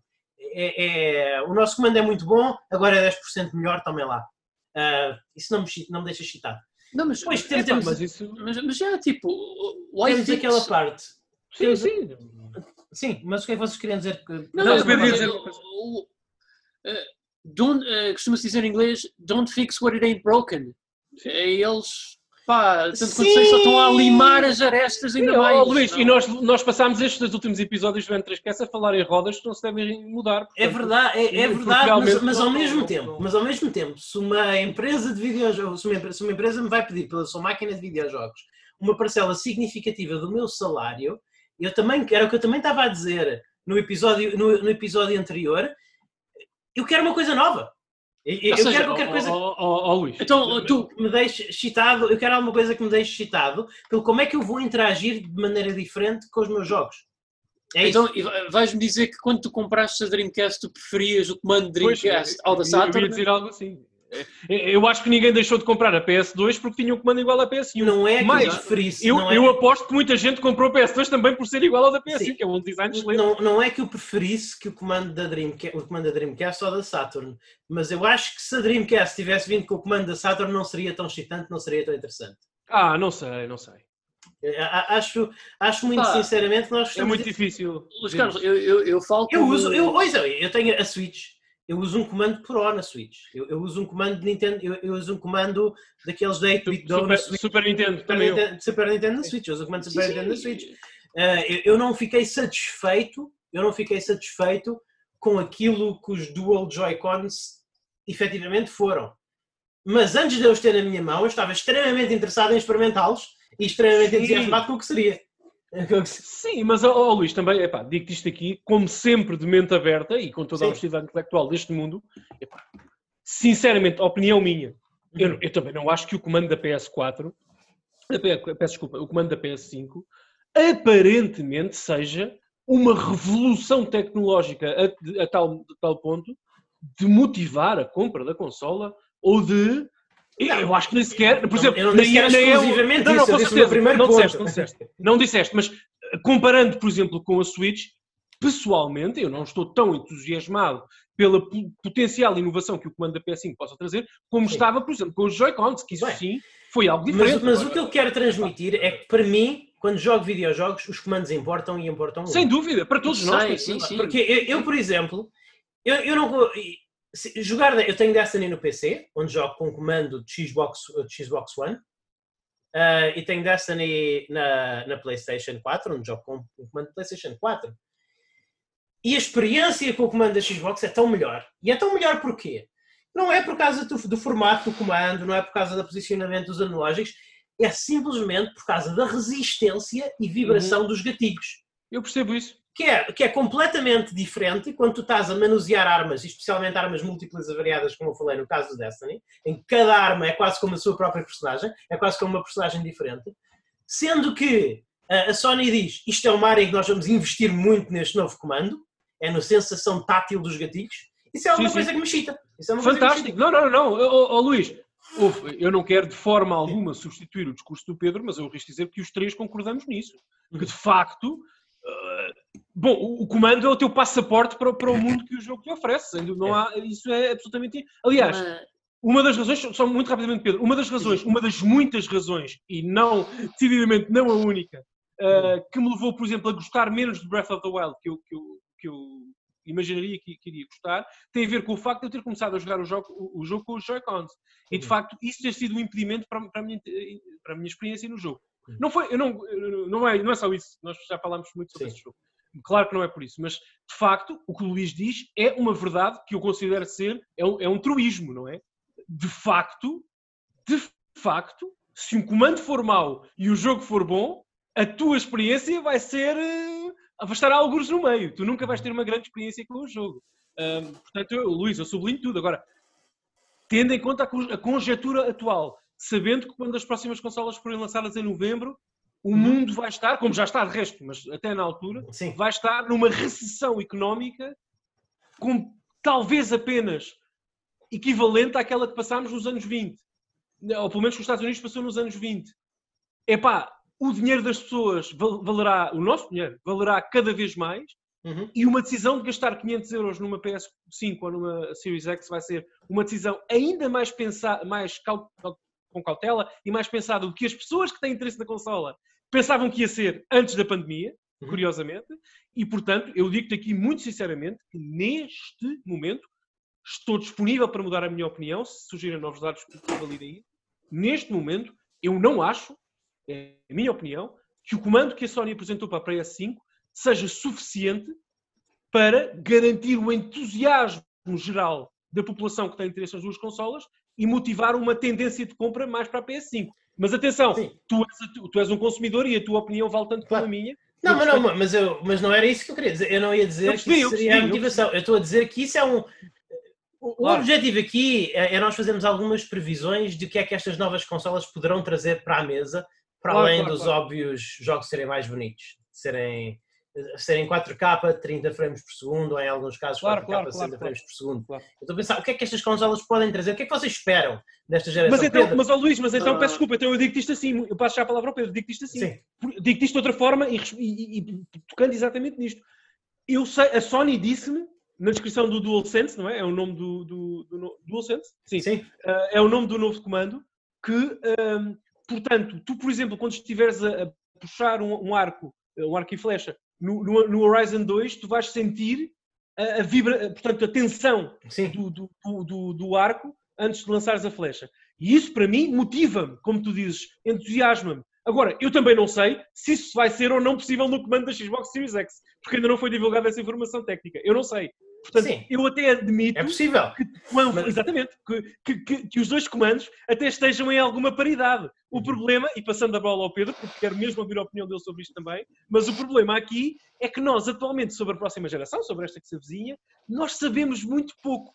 E Uhum. o que alimenta a nossa expectativa e aterroriza a nossa carteira, neste momento em que gravamos este podcast, é nós, nós sermos absolutamente cegos por tudo o que, é no- no- por tudo o que são novas consolas e nós compramos quase tudo. Nós somos aquelas baleias brancas que, que, que as Eu, conseguimos. eu até agora consegui resistir, embora por vezes vocês sabem que às vezes eu fraquejo, mas tenho conseguido resistir sempre a, a comprar uma Series X. Está tá bem, Vou comprar uma Series X, não, desculpa, uma. Xbox One X. Sim, One porque também não. Ó Luís, se tu soubesses que a Series X não, não ia ser compatível com a- a- o catálogo da, da, da One e, e jogar os jogos em modo One X, tu provavelmente já terias comprado. Portanto, é uma. Não, não, eu, eu- eu jogo os jogos da Xbox One no meu PC, Daniel. Sim, está bem, está bem. Esse é o Mas problema. com certa- eu aposto contigo porque eu conheço que se a Microsoft tivesse dito, meus amigos, Xbox Series X, a Xbox Series X não corre nada da, Xbox One. O meu amigo Luís Magalhães já estava a mostrar a caixa da Xbox One X neste momento. Mas pronto, é uma previsão, é uma ideia minha.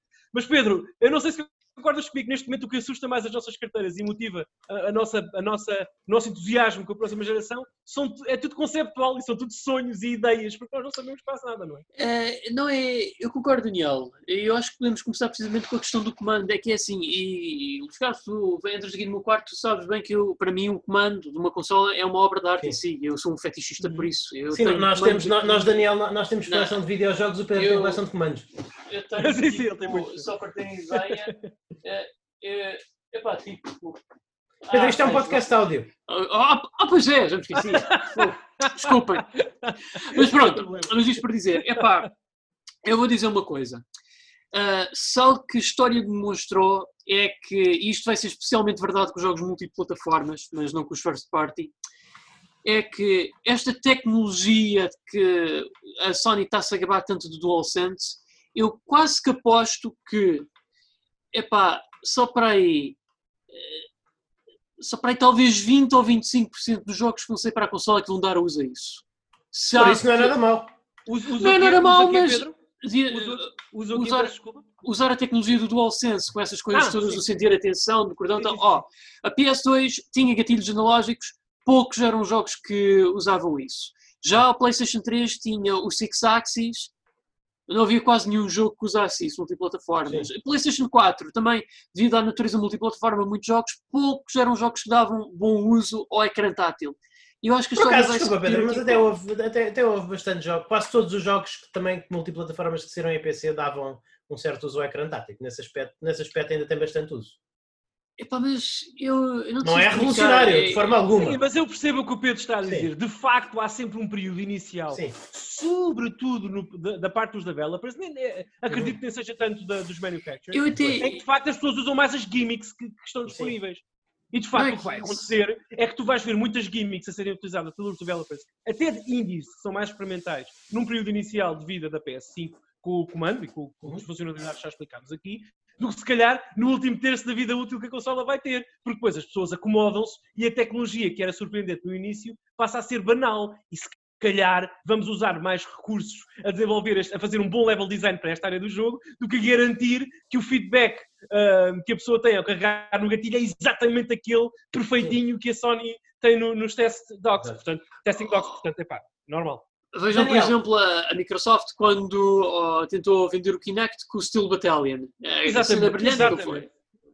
É, correu tudo bem. Está tudo bem. Da- Daniel, diz-me, explica-me porque é que eu vou querer este Natal comprar uma Xbox Series X.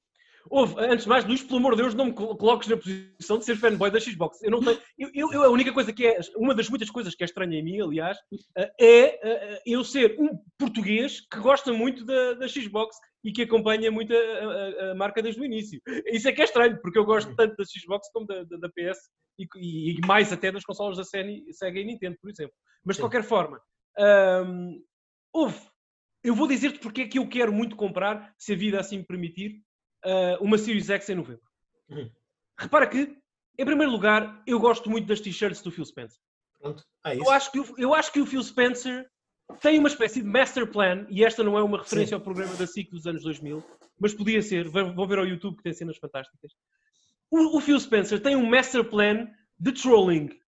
Porque eu acho que, por exemplo, jogos como o Battletoads, que tem um estilo artístico muito semelhante a Streets of Rage 4 e os ouvintes que, que, que, que, ouviram a minha intervenção no podcast anterior, no episódio anterior, sabem que eu adorei esse, esse, estilo artístico e não estava à espera. Eu acho que, por exemplo, nós podemos ter um grande jogo em, em Battletoads e eu sei que o Phil Spencer tem mais algumas surpresas na, na manga no que a software e line-up diz respeito. Mas no que hardware, no que toca ao hardware, que é só isso que podemos falar pelo menos por agora, de facto a Series X é tudo aquilo, que eu, tudo aquilo que eu sempre quis de uma consola Xbox. Confesso disso. Porque, olha, em primeiro lugar, é 100%, vai ser 100% retrocompatível com o catálogo existente na Xbox One e isso aplica-se também a centenas de jogos da 360 e jogos da Xbox original que vão, que vão correr na melhor resolução. Mas muito limitados.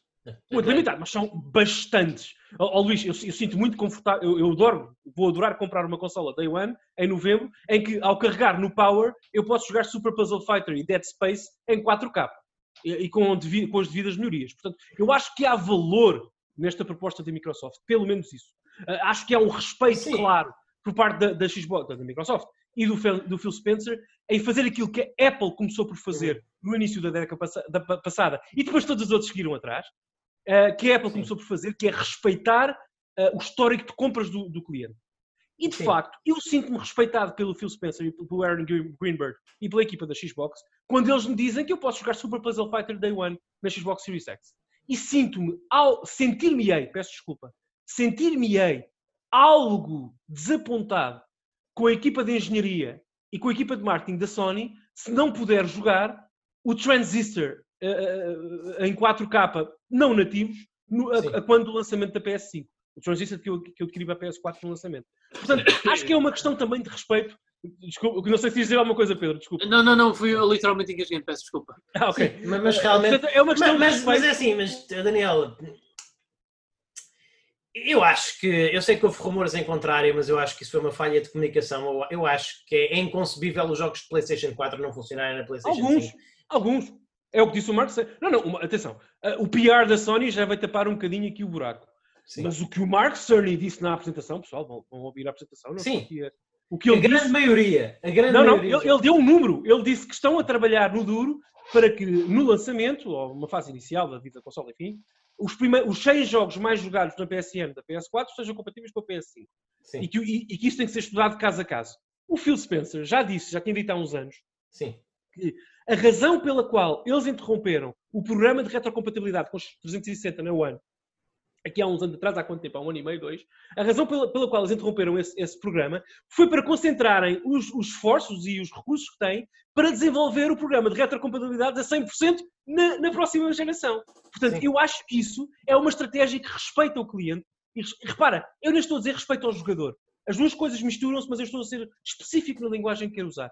Respeita o cliente. E eu sinto-me uhum. respeitado e mais, até potencia também como consumidor as compras que eu faço hoje em dia. Por exemplo, eu comprei Resident Evil 3 Remake na PS4, porque eu tenho a PS4 Pro e tenho a Xbox claro. One S, portanto tenho o benefício do 4K, tenho melhor performance. Comprei na PS4. Mas sinceramente, sinceramente, se eu tivesse uma Xbox One X, não tenho, repito, só tenho a S, se tivesse uma One X, teria comprado a versão One X. Porque acho que a minha compra, na perspectiva de futuro, e, entendo que agora é outra coisa, mas numa perspectiva de futuro, a minha compra, os meus 60 euros, ou seja lá o que for que eu dei por claro. na altura, estavam a ser mais respeitados e até mais respeitados, mais valorizados pela Microsoft do que pela Sony neste momento. Agora, se eu tiver o privilégio estar com os meus amigos Eu- eu- aqui daqui a dois anos a Daniel. gravar o E3Cast, se calhar a história será outra mas e a questão é que- na altura são diferentes. Para eu ter esse Agora. privilégio, lá está, de, de- de jogar todo- toda a minha biblioteca Xbox, Xbox 360, Xbox original, ok? Eu já tenho a minha Xbox One. Sendo Não. que todos os jogos que vão sair para, para- sendo que todos os jogos que vão sair para a Xbox Series X, tanto quanto eu sei, também vão funcionar provavelmente no dia 1 no meu PC, eu, eu não sinto, eh, falta-me aquele fator diferenciante. Pode ser o comando, pode ser, eh, po- po- po- pode ser uma feature que não foi anunciada, de eu poder ligar e desligar a consola com a minha mente. Não sei, falta qualquer coisa para me dizer isto é a minha proposta única. Como Series X, isto é a minha proposta única. Ah, a proposta da retrocompatibilidade já existia na One. Ó ó, ó, Luís, mas repara uma coisa, tu não, eh, atenção, eu tenho que ter cuidado Aliás, com eu digo mais, eu suspeito, eu suspeito que a maioria, se não todos, os jogos que vão estar disponíveis no lançamento para a Xbox eh, Series X também vão estar disponíveis para a Xbox One. Não, não, vão, claro, até o, até o Halo, claro que sim. Mas, ó ó, Luís, repara, eu conheço-te, ok? E repara, eh, eu tenho, tenho que medir as palavras porque eu não quero que tu, tu penses que eu estou a criticar o teu discurso. Não é isso, mas eu te- acho que o nosso podcast se torna mais interessante quando nós discordamos uns uns com os outros. Mas eu discordo. Porque repara, o que tu estás a fazer é hiper válido. E até no contexto da pergunta que me fizeste é super válido e faz todo o sentido essa, essa análise que estás a fazer, porque é aquilo que tu queres, é aquilo ao, ao que, ao que tu dás valor. Epá, e não há nada a dizer, tu queres o que tu queres e dás valor ao que tu dás. Mas do ponto de vista da análise daquilo que é o mercado, daquilo que, que as pessoas estão a achar e a receber e a entender como a, a próxima geração da Xbox, a maioria das pessoas epá, não é como nós. Não gasta a, a quantidade exorbitante de dinheiro que nós gastamos por ano em jogos, não joga a quantidade de jogos que nós jogamos, não tem acesso a todas ou quase todas as plataformas. Não é como nós. Felizmente para eles, porque são certamente pessoas mais saudáveis e mais felizes e não são trolls fanáticos como nós. Mas não são. Percebes? Portanto, tu não podes dizer, quer dizer, podes, repito, não quero criticar o teu discurso, só estou a dar a minha, a minha visão. Eu acho que não é justo dizer, ei, eu não, isto para mim não tem muito valor, consequentemente isto não tem muito valor. É pá, tem. Tem, porque de facto, e, lá está, eu comecei uma, esta Sim. intervenção dizendo que eu conheço. Eu acho que tu vais gostar. No dia em que tu comprares a tua Xbox Series X, se isso acontecer, se decidires, se puderes, se decidires, enfim, fazer isso, ahm, quando a instalares no teu Game Center, quando carregares no Power e fizeres login com a tua conta, vo- vais, vais à tua library e tens lá dezenas ou centenas ou Daniel, jogos, mas- certamente vais gostar disso. Mas repara, t- eu gostar de uma consola nova é, é- é uma, é uma, Sim, é é- uma é barreira um- muito baixa. É é uma barreira muito eu baixa. sei, eu sei, é? eu sei, eu fico- eu bato palmas e vejo uma lágrima ao cantinho do olho a partir do momento em que carrego no botão de power. É isso. Sim, eu, eu é, em é plena é pandemia, oh, Luís, eu em plena pandemia, estive quase a importar do Japão a PC Engine Mini. Portanto, eu estou. Exatamente. Isso Eu é a minha percebo, coisa. é- Eu não percebo. A, a única. Se, se a se a consola conduz eletricidade, eu já estou satisfeito. Eu sei, mas, já mas, até lá está. É aí que eu estou a dizer. Eu queria, eu queria também ouvir o Pedro. Porque eu Mas, a minha, mas, a mas o que eu, Mas, Luís, deixa-me só dizer isto. que tu tens andado às voltas e ainda não me respondeste certo, É o que é que esta consola faz para além da Xbox One?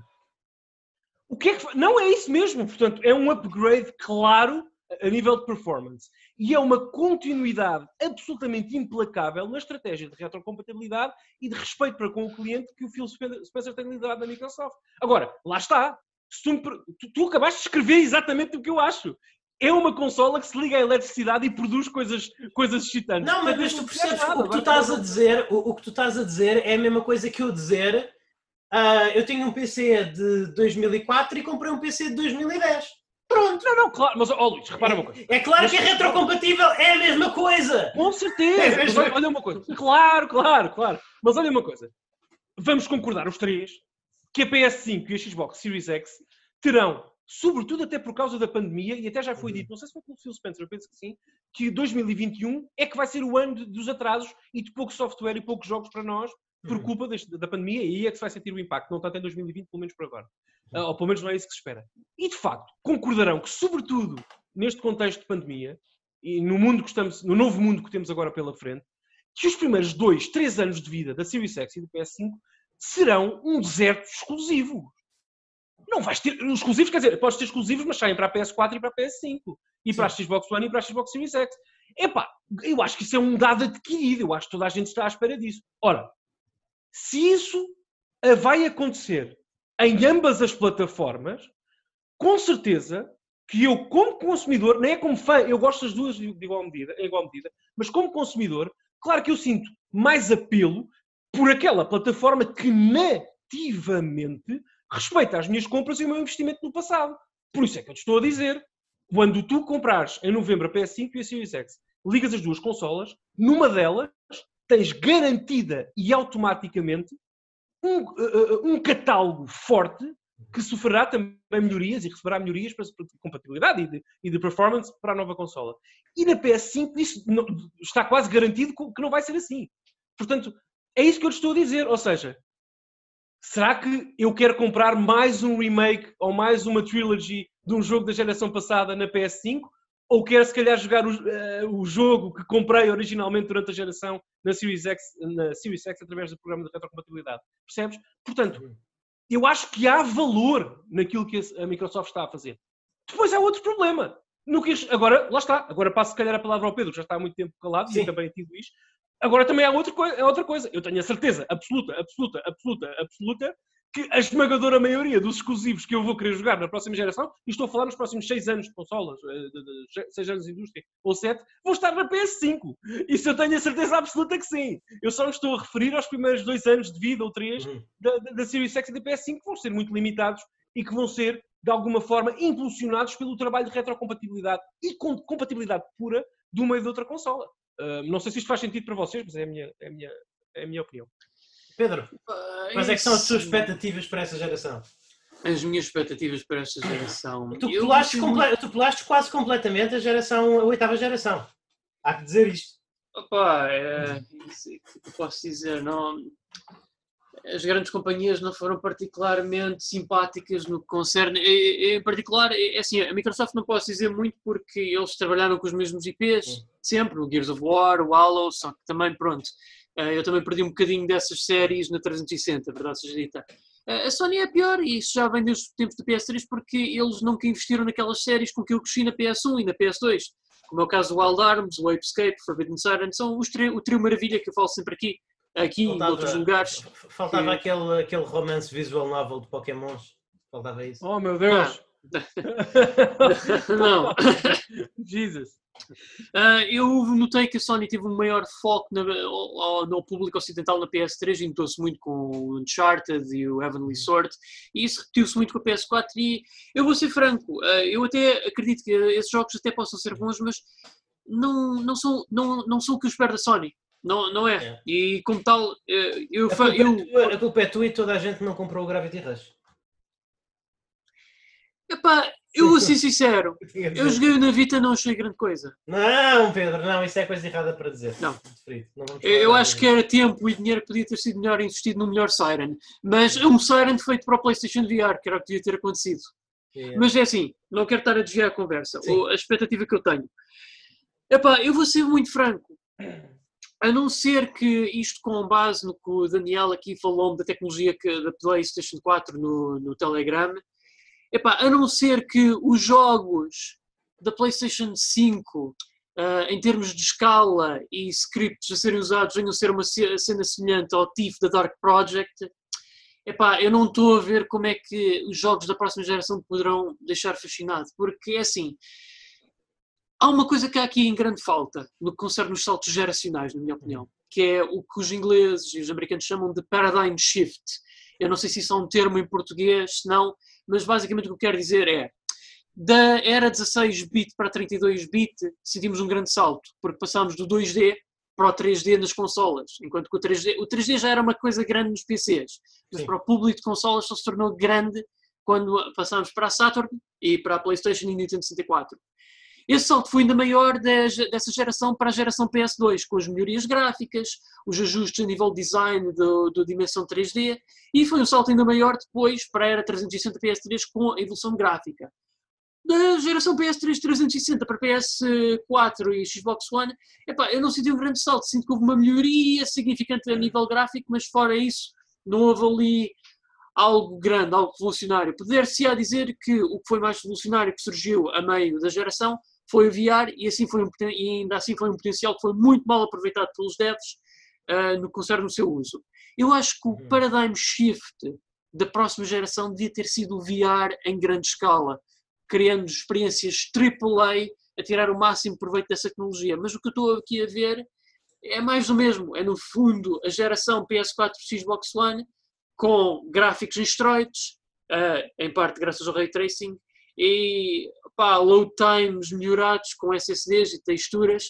E é o que eu digo, a não sei que essa tecnologia faça os milagres Steve the Dark Project, como o Daniel me fez sonhar com a nossa troca de ideias no Telegram, eu não estou a ver como é que esta geração me fará comprar uma PS5 e uma Xbox One, mas me fará comprar uma Nintendo Switch Pro.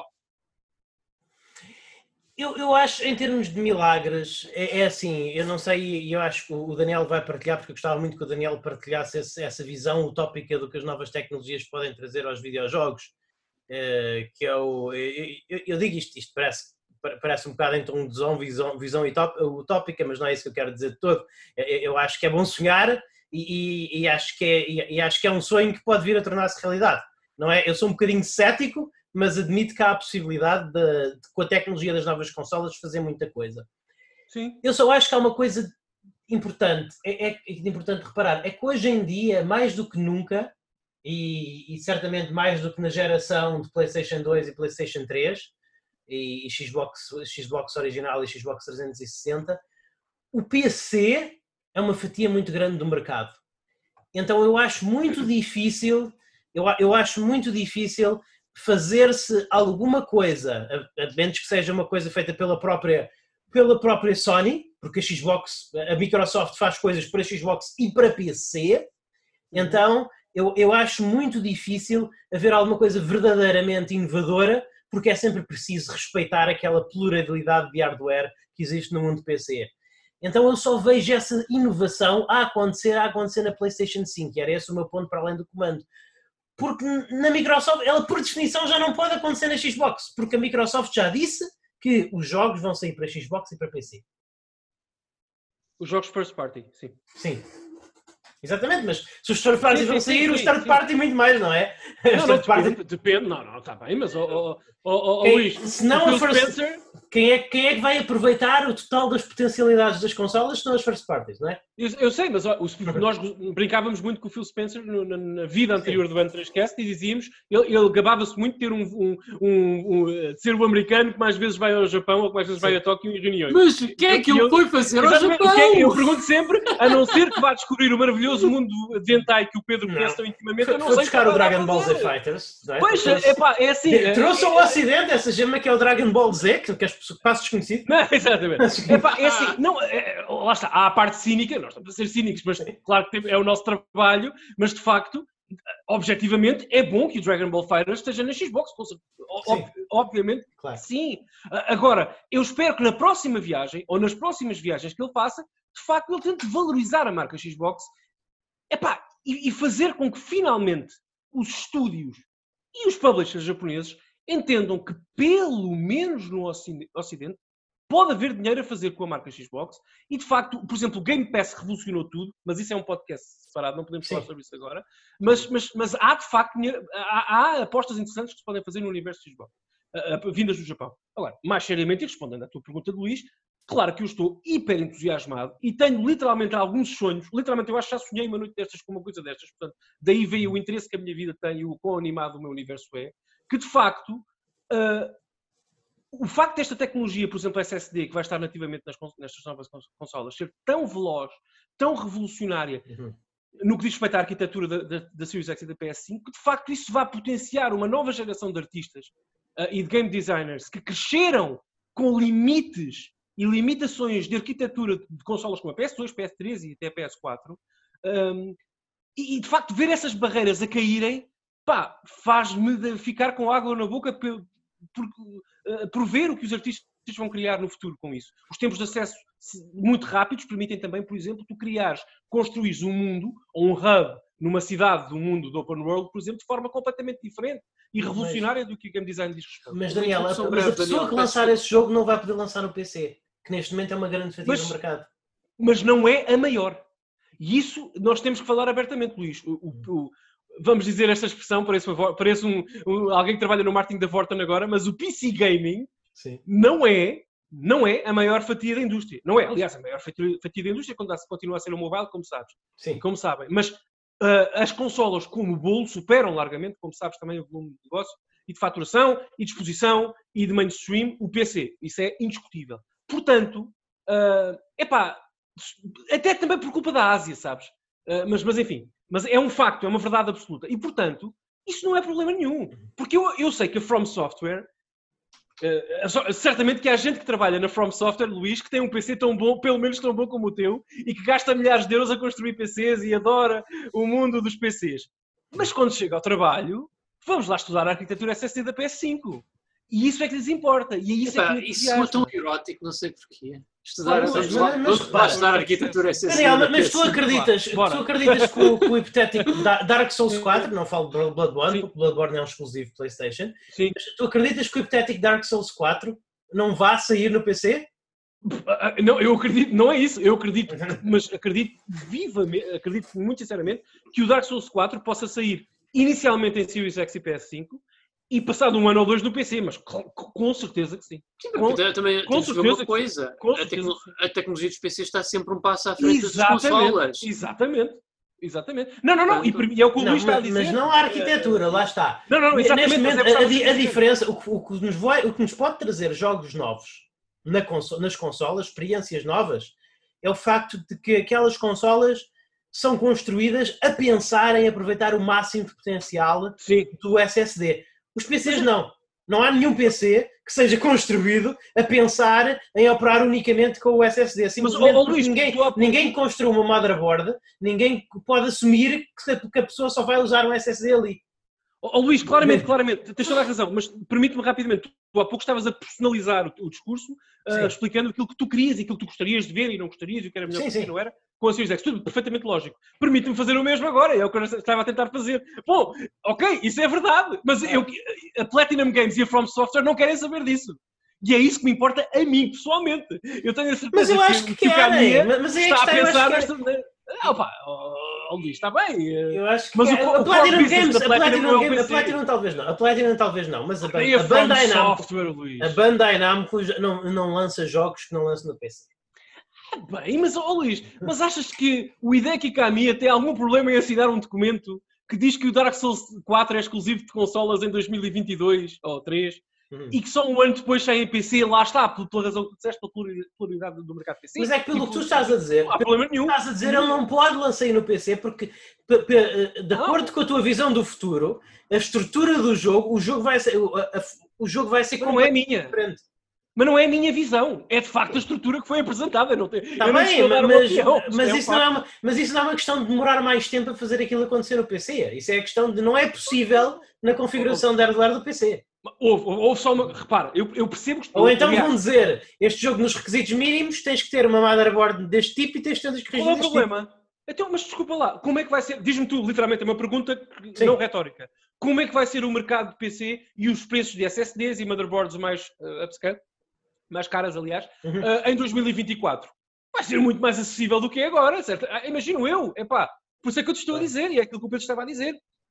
Se os PCs estão sempre um passo à frente uh, Uhum. de de arquitetura e de, e de- e de peças literalmente físicas, uh, os PCs estão sempre um passo à frente das consolas, naturalmente, isso é verdade. Bom, mas se isso é verdade, bom, desta vez vão ter que recuar um bocadinho, se calhar, não é? Portanto, vão ter que ficar um bocadinho à espera e, como se dizia na minha escola, um bocadinho à coca à espera para marcar gol. não A, é? a- a questão, mas é que a questão aqui não é uma questão de, de poder, não, não, não é uma questão propriamente de poder, não é uma questão de números. A questão aqui é uma, é uma questão de otimização, é uma questão de arquitetura.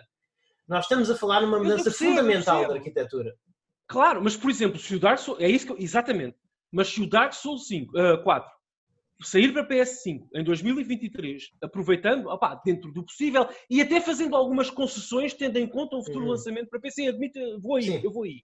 Ah, mas aproveitando sobretudo a velocidade do SSD, ok? Que está nativamente em todas as. vai estar nativamente em todas as PS5. Não custa acreditar que esse jogo saia um ano ou dois de- mais tarde para PC, tendo em conta que os preços dos SSDs para PC vão, vão ficando mais baratos e vão baixando. Agora, também há a questão da arquitetura. Por isso é que tu dizes, epá, houve uma coisa, é, é isso, eu, eu, há pouco estava a tentar ser claro nas minhas palavras e claro. se não fui, mas por isso é que eu estava a dizer, a From Software e a Platinum não estão com problema, não estão a pensar assim, não estão. Aí aí está. Por isso é que de facto, por isso é que lá está.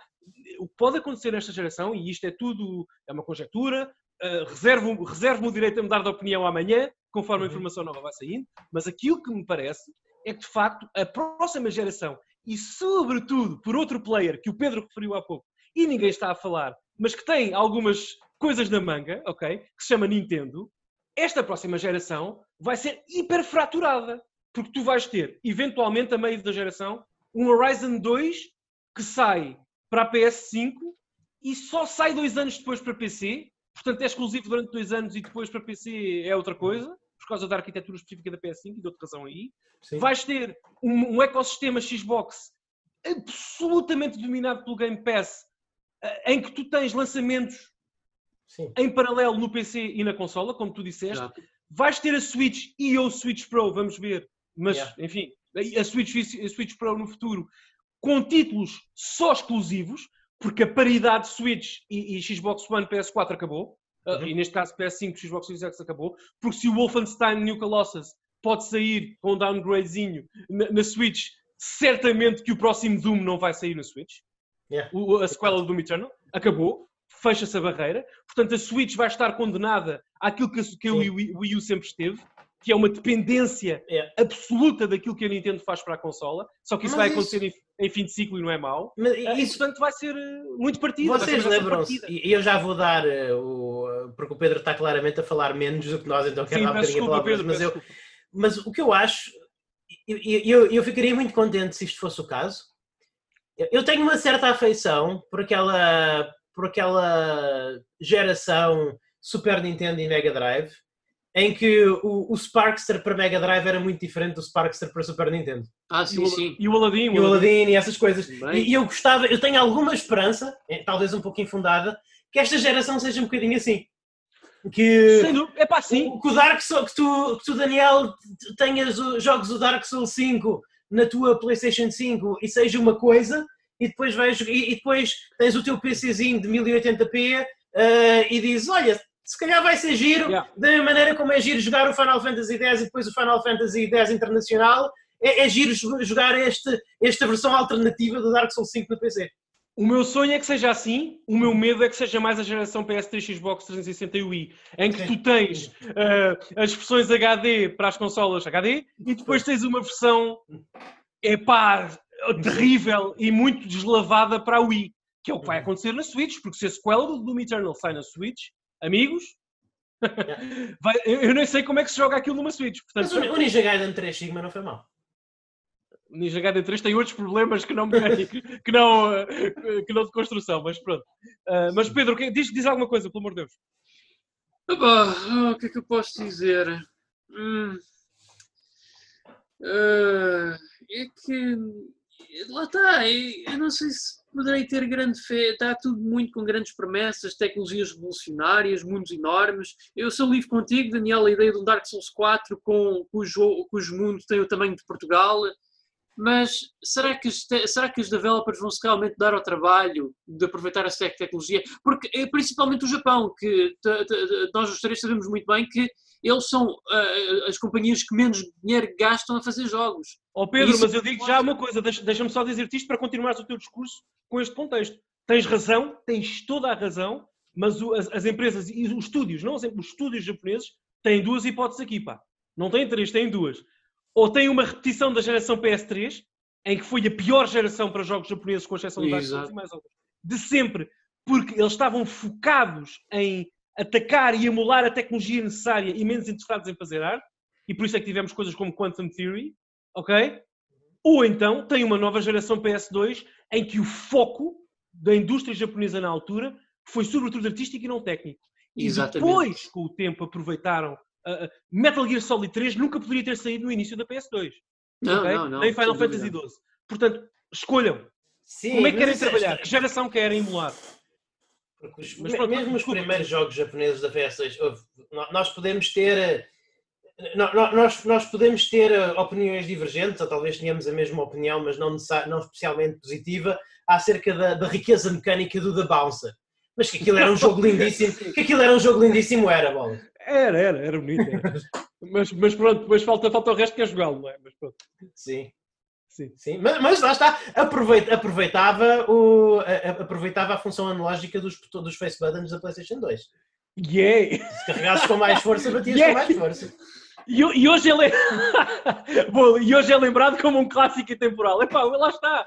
Eu, é eu estava a dizer há pouco, eu estou menos preocupado com o facto do próximo Rousing aproveitar ah, a, a vibração do- do- do- dos botões para, para- o arco e flecha do que eu quero saber o que eles vão fazer com o game design daquilo. Mas pronto, ok. Mas o Pedro estava a falar, eu não sei se queres continuar. Bouncer 2. É The New Age. Eu, eu acho que sinceramente o que me vai cativar mais esta geração, opa, se é que me cativar, é que.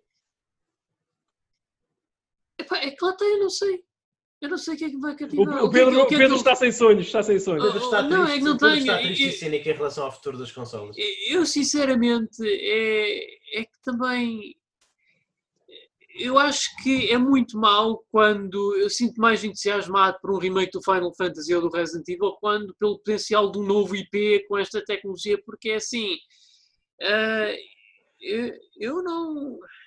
Eu, eu não sei, eu tenho que ver, eu tenho que ver factos. Eu, eu tenho que. Eu, te- eu já vi o que, em parte, o que é que a Microsoft planeia fazer com o futuro deles a Sony tem que opá, abrir ali o feixe das calças e mostrar o que é que eles têm ali escondido por debaixo delas, porque eu sem saber o que é que eles têm lá, Sim, eu não é posso difícil. dar grande. É, exatamente, eu, tudo o que eu tenho, tudo que eu tenho é boatos e rumores, mas até que ponto é que os boatos e rumores são realidades? Eu vejo muitos pipe dreams, eu, eu ouço coisas desde um Silent Hill a ser feito pela Studios Japan da Sony, Uau. eh, Eu ouço remasters do Escape e isto são sonhos que me fariam comprar a consola, mas é, são boatos.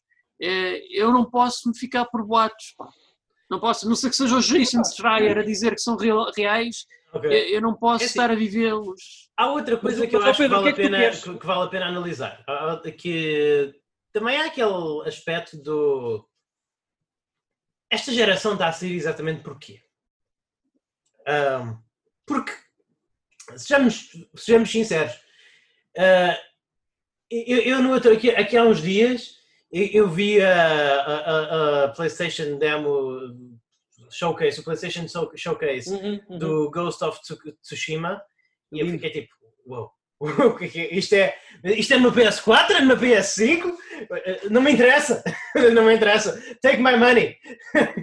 É, é tipo, a, verdade é que ele- eles vão ter que fazer eh, o que quer que as novas consolas tragam, tem que ser um bocadinho mais do que gráficos fantásticos.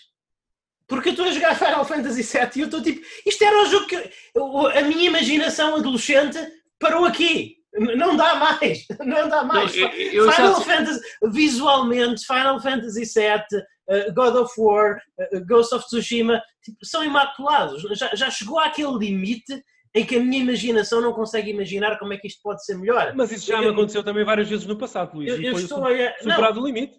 É assim, eu. não, mas eu- Daniel, mas cada vez mais, é, como eu disse, eu estava a olhar para a Ares e eu estava a pensar, olha, olha a Ares é, é- é muito parecida com a minha amiga. Tipo, isto, Sim, sim, isto não eu aconteceu antes. Assim, episódio passado, sim, sim. Isto eu não acontecia antes. Eu acho, Claro, eu, claro, acho que claro. eu acho que os jogos que vão ser melhor demonstrativos do que é que esta tecnologia é capaz de fazer é. E Eu vou usar aqui um termo que tu não gostas nada, Luís Carlos, mas é, é o que é. Eu acho que o género que melhor, melhor vai aproveitar as capacidades desta nova, desta nova geração e potencialmente até, ah, digamos, infiltrar-se noutros géneros como um parasita, são os Immersive Sims. Os Immersive Sims são o género que melhor pode aproveitar esta tecnologia, na minha opinião. Se com ela realmente não tiverem restrições nenhumas. Mas dá-me um exemplo, Pedro. Uh, O que é que queres dizer exatamente? Por exemplo, no último Underworld, tu, ah, vamos imaginar que não consegues de abrir uma porta e não, tens, não consegues, nem, nem tens força para parti-la, nem tens chave para desbloqueá-la. Podes agarrar num rato e pôr o rato debaixo da porta e podes comandar o rato por toda a sala, até por buracos e tudo, para destrancar essa porta. Oh, uau! O- Não sei. aquela sala, aquela sala, na perspectiva humana, é um cubículo pequenino para o rato, aquilo torna-se do tamanho para aí. Ah, ok, lá, já percebi. Portanto, a nova tecnologia pode potenciar E essa. para além de- desse Ok. espaço todo em Ok, teu redor, sim. tu vês ali mais coisas em detalhe, como fechaduras, outros Uhum. objetos também, mais, é, Sim, sim, sim, tudo ganha mais talho, maior tamanho. Não, e não, faz sentido. E scripts, nada então- de scripts. Ou, níveis perfeitamente deformáveis, por exemplo, tu te- tens uma porta, um cofre forte, não, não consegues encontrar a chave, não consegues fazer lockpick, mas podes fazer um túnel por baixo da porta, sei lá. Isso, por exemplo. A tecnologia Geomod, por exemplo, do Red Faction, eu sinto tanta falta disso. Lembram-se? Sim. É Aquilo, sim, tipo, é. tem uma porta trancada, podemos destruir, podemos destruir os ambientes, ah, destruir tudo, literalmente. Mas, eh, por acaso, eu quero aproveitar para dizer uma coisa que era isto que estava-me a escapar, quando me faltavam palavras. Há aqui uma coisa muito importante também temos de ter em conta. É assim, eu não vou estar a contabilizar a Nintendo nesta teoria, porque eles são ba- basicamente o seu próprio mercado. Mas é um mercado que, opá, eh, estão a fazer muito bem, na minha opinião. Sem Mas dúvida. eu vejo aqui duas diferenças de filosofia entre a Microsoft e a Sony. É que enquanto que a Microsoft basicamente está-se a render. ah, o está- melhor jogo dos render últimos não. 5 anos continua a ser o Super Mario Odyssey. Epá, já são 5 anos? Um, um dos melhores. Não, não, não, não passou 5 anos, passaram Ah, dois, ok, dois e meio. Sim, Ele eu disse, o Luís disse os últimos, desde 2015 para cá. Sim, Sim. Eh, ia comentar que, enquanto que a Microsoft basicamente quer limpar com a ideia de gerações ao criar basicamente um ecossistema que Sim. apenas se remodela, remodela-se, a, a Sony quer realmente dar um passo em frente com novas gerações. E eu não vou mentir, eu gosto mais da ideia da Sony. Por um lado, eu respeito a da Microsoft, porque a longo termo ah, apresenta-nos com uma maior retro e ah, forward compatibilidade. Não sei bem Sim, dizer sim, isso sim. em português, mas e eu acho que isso é bom porque é inclusive para todos. E para quem tenha uma Xbox One, uma Xbox One X, uma Series X ou um PC. A Sony não. Basicamente eles dizem-te, olha, queres... Tu tens uma PS5 é para jogar jogos PS5. Tens uma PS4 é para jogar uma, eh, jogos PS4. Dúvidas? Isso é válido. Nenhuma. Isso é válido. Isso é- eu, eu só não sei. Eu lá está. acho que eu acho que é assim. A, a Xbox não é a plataforma da Microsoft. O Game Pass é a plataforma da Microsoft. Ah, Sim. então já chegaste aí, a, a, Luís Magalhães. Xbox, a, a Há Xbox, quanto tempo? Ah, não, não, não, não, não. Vamos a- parar, a- vamos a- parar. Há a- a é a isto? Xbox é uma Ah. a a Xbox é uma caixa Ah. Que as pessoas Ah. vendem a quem quer um Game Pass e, e Pois. não Como quer ter o assim? Game Pass no PC. O Luís- Como oh, Pedro, assim- deixa-me só assim, dizer, deixa-me só dizer. Agora o Luís Magalhães vai dizer: o meu amigo Daniel Costa bem me disse e bem nos disse aqui há mas, uns anos mas, atrás, Daniel, mas, mas eu nunca, mas eu nunca me Xbox disso. estava, estava condenada a ser comprada pela Netflix e a ser a Netflix, só que anteciparam-se e tornaram-se a Netflix. Mas eu nunca, mas, eu- mas eu nunca, eu nunca neguei isso, no entanto, eu tenho pena. Não, não, mas tu E lá está. É, é- é mais uma razão, é, é mais uma razão pela qual eu disse, eu disse na abertura do programa, não é? sei, Mantenho o estou- meu discurso. Estou só a provocar. é, que a minha coisa é o- a neste momento, posso mudar de ideias, claro, mas a minha ideia é fazer um upgrade ao meu PC e fazer e, e, e, e uma PlayStation 5, porque precisamente porque a plataforma da Microsoft eu tenho no PC. É o Game Pass. Mas, isso é totalmente, exatamente, mas isso é totalmente legítimo. E ainda bem que estás a, que já estás mais, estás mais aberto para a ideia do Game Pass. Fico feliz com isso. Porque o Game Pass, de facto, tem, tem coisas boas e coisas más. Tem. Mas o Game Pass é a melhor notícia que saiu da geração Xbox. Eu acho que o Game Pass é ligeiramente overpriced em comparação com o. Ok. Tem, tem, tem, Ok. tem os seus prós e contras, não é? Podemos Ok, fazer. Eu, eu quero fazer muito contigo um episódio, talvez seja um episódio premium, Daniel. Sim. um, um episódio de, de Ga- Game Pass eh, em comparação com o PlayStation Now. Porque acho que Yep. ambos têm os seus pontos positivos e as suas falhas. Claro, com certeza. Mas, mas isto para positivos. dizer que eu acho que, pelo menos eu vejo que da Sony é uma parte em trazer uma evolução no campo dos videojogos, é a Microsoft, não, eles basicamente Sim. eh, estão a deixar a coisa estagnar, mas no sentido de aproveitá-la ao máximo possível. Por outro lado, e, e ao crédito que o Daniel disse, a, a Xbox, a Microsoft diz retrocompatibilidade é uma das nossas prioridades.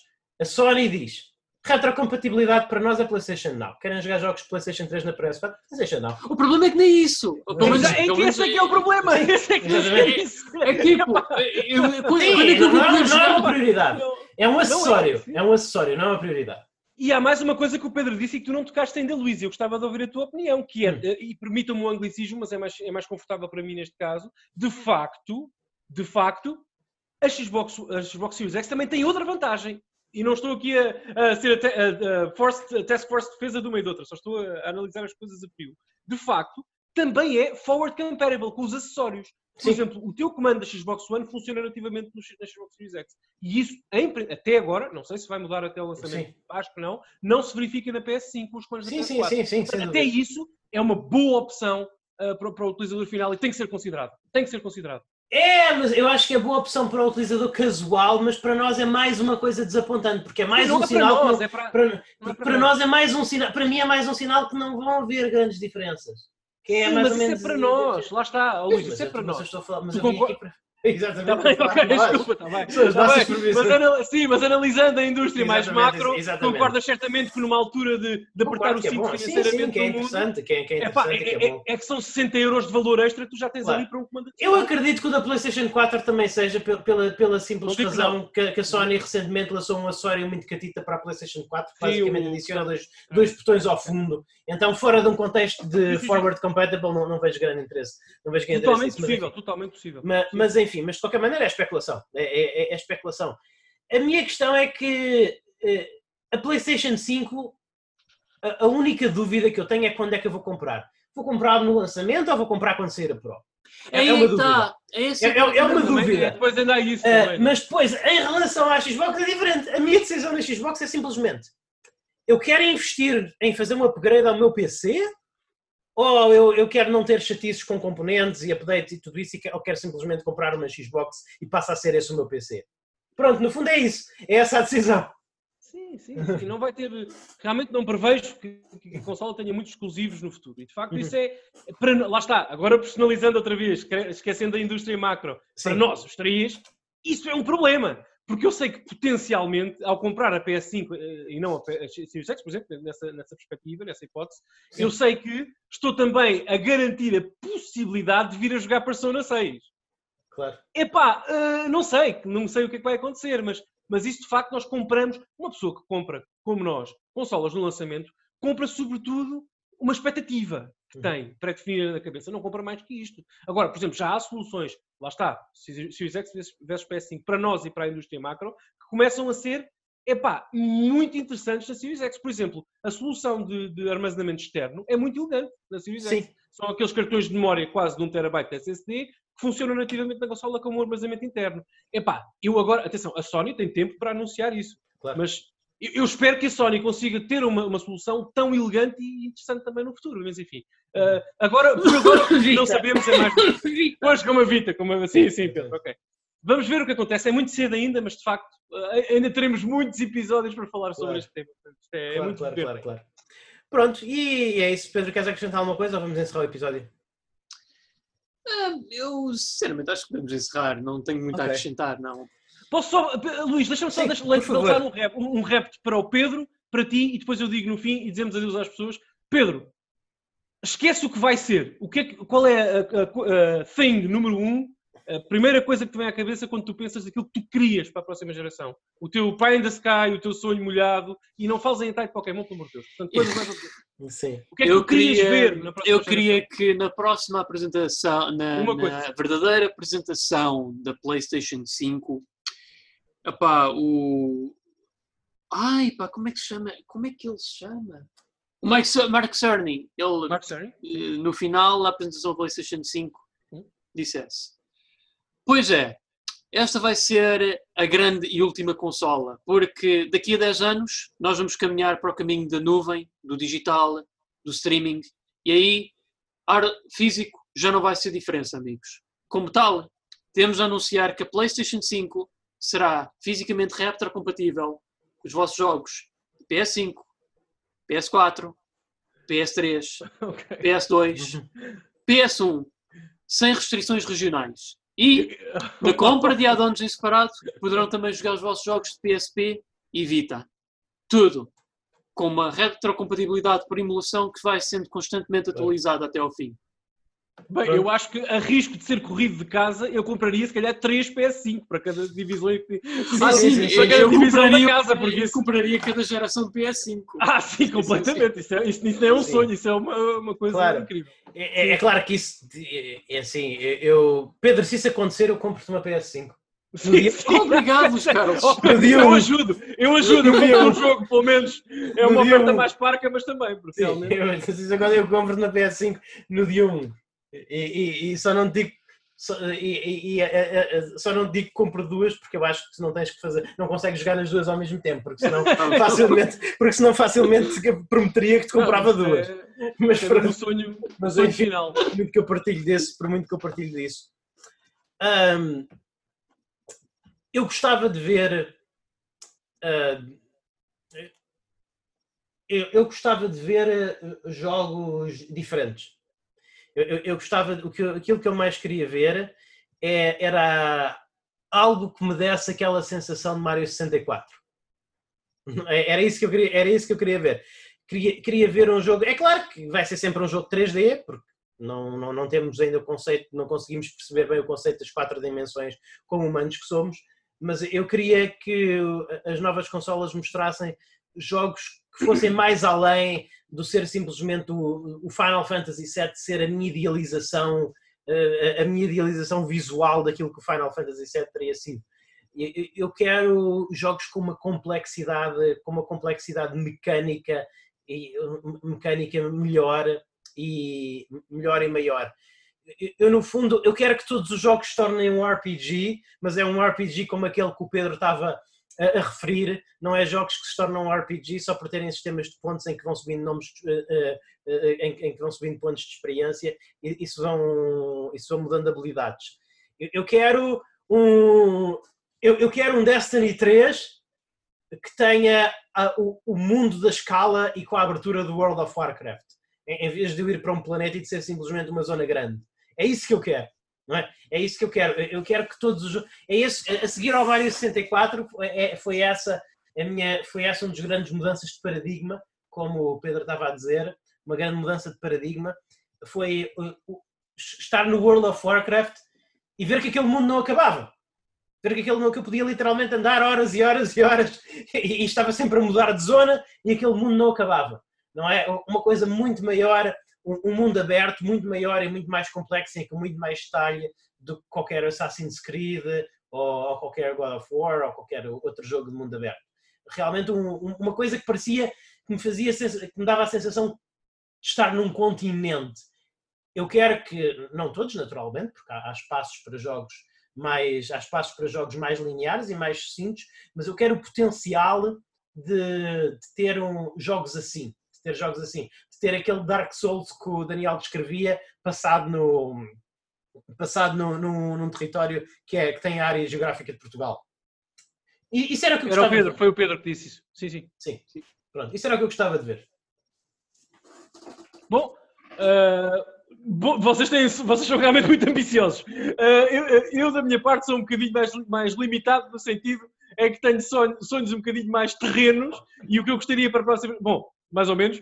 E o que eu gostaria para a próxima geração, sobretudo, eram duas coisas muito simples. Em primeiro lugar, que fosse final e definitivamente estabelecida uma nova ordem mundial no que diz respeito a game developers e que o Japão pudesse retomar o lugar número um que lhe pertence. Porque os grandes jogos, as grandes ideias, os grandes Bom. artistas estão todos no Japão. Os primeiros 20, os primeiros 30 estão todos lá. E e eu gostava que as próximas gerações continu- continuassem a poder beber da magia que esses criadores continuam a ter dentro deles e que a nova tecnologia pudesse potenciar isso mesmo. Eu exijo na próxima geração que alguém tenha a decência de entregar o Silent Hill à Kojima Productions. Que alguém garanta que a Platinum faz o próximo Castlevania. E que alguém Platinum? certifique de que o Metal Gear Rising 2 é entregue à, à, à, à Platinum. Sim. Porque nós precisamos cada vez mais de ter estas, estas- estes estúdios e estas empresas não só presentes na- na- na- no, no contexto artístico do mundo dos videojogos e da indústria, mas a liderar os esforços técnicos e, e tecnológicos que vão, que Uhum. vão acontecendo neste mundo. Ah, acho que é a posição natural dos estúdios japoneses, é a altura de se reafirmarem, não falta investimento, não falta interesse. Ah, a Capcom mostrou nesta geração como continua a ser um monstro no que a vendas diz respeito e as pessoas adoram Sim. a Capcom. e é só um exemplo como a e Nintendo. em design, porque não são só vendas, os jogos realmente. Em design- Não, não, não. não. Sim, Devil May Cry sim. 5 é um jogo excepcional, remake do Resident Evil é um jogo Eh, excepcional, Absolutamente, Monster Hunter World é um jogo excepcional. A Konami, se tivesse dois dedos de testa, eles estariam a fazer o que a Capcom está neste momento. Sim, mas eu disse estúdios japoneses, Pedro, não disse uh, empresas que têm espaço no Japão. Eu disse estúdios. Pronto. Uh, mas portanto, eu- É isso. É esse o meu sonho. Eu estou 100% Vamos- de acordo contigo, Daniel. Só uma coisa. Eu, não, eu, apesar de eu saber que a Platinum certamente faria um bom Castlevania, eu mais depressa entreguei Eu não disse a Capcom, eu disse, eu disse From Software. Isso, a Castlevania ah, para From eu Software. eu percebi Platinum, Não, não, Platinum. não. Castlevania para From Software, Ok, Platinum do isso, Metal Gear isso, Rising isso, 2. isso Claro, estamos lá. Claro Tu disseste. Platinum duas vezes, Daniel, é esse o Disse, é pá, peço desculpa. Castlevania Não para. From Software, por Tudo favor. boas companhias, tudo boas companhias. Não, não, final, é não, claro. importa. Nós os dois, Pedro, já, já defendemos isso há anos. Castlevania é a evolução, é, é o próximo passo natural para a From Software. Yeah. Portanto, pelo amor de Deus, mais uma geração, mais uma oportunidade, alguém permita que isto aconteça. Sim. Enfim, Fica aí o sonho. malta, muito obrigado por terem estado connosco. Ah, este, foi mais nós, um, este foi mais um N3Cast com, comigo, a Luís Magalhães, o, o vosso anfitrião do costume, o co-anfitrião Daniel Costa. Muito obrigado, pessoal. Acabei um copo de vinho cheio em vossa honra. Foi um pri- privilégio estar aqui, Luís, contigo, contigo, Pedro, também, e ter toda a gente a ouvir-nos desse lado. Obrigadíssimo. E o trio anfitrião Pedro Francisco. Ah, muito obrigado também, mais uma vez, pessoal, pela vossa presença. É graças a vós que podemos estar aqui, porque sabemos que temos alguém sempre com quem partilhar as nossas histórias, as nossas perspectivas, e no final ao cabo é isso que mais queremos: é partilhar este gosto que nós temos convosco e mais alguém. E pronto, agora E é vamos isso. todos procurar a pornografia do Pikachu no Google. Exatamente. Adeus, até à próxima, pessoal. Obrigado. Até à próxima. Vamos lá espancar o macaco! Bora lá. Fiquem bem e joguem muito. Muito obrigado por terem ouvido mais este episódio do N3Cast Premium. Uh, obrigado a todos os nossos subscritores, porque é graças a vós que nos é permitido realmente ter o tempo, dedicar o tempo e os recursos para produzir material de alta qualidade acerca de videojogos em português. Um dos nossos grandes objetivos com este podcast é alcançar os mil subscritores. Achamos que a partir do momento em que tenhamos mil subscritores podemos realmente revolucionar aquilo que se faz em formato áudio acerca de videojogos em Portugal. E em português, não só em Portugal, pois também temos ouvintes no Brasil que estimamos muito e em outros países em que a língua oficial é a portuguesa. E para alcançar este objetivo contamos com a vossa ajuda. Por favor, difundam o podcast, o N3Cast Premium, o mais que possam nas vossas redes sociais e deixem análises ou nos, nas plataformas que vos permitirem deixar análises. Muito obrigado mais uma vez, é graças a vocês que nós podemos fazer isso. E até à próxima, fiquem bem e joguem muito.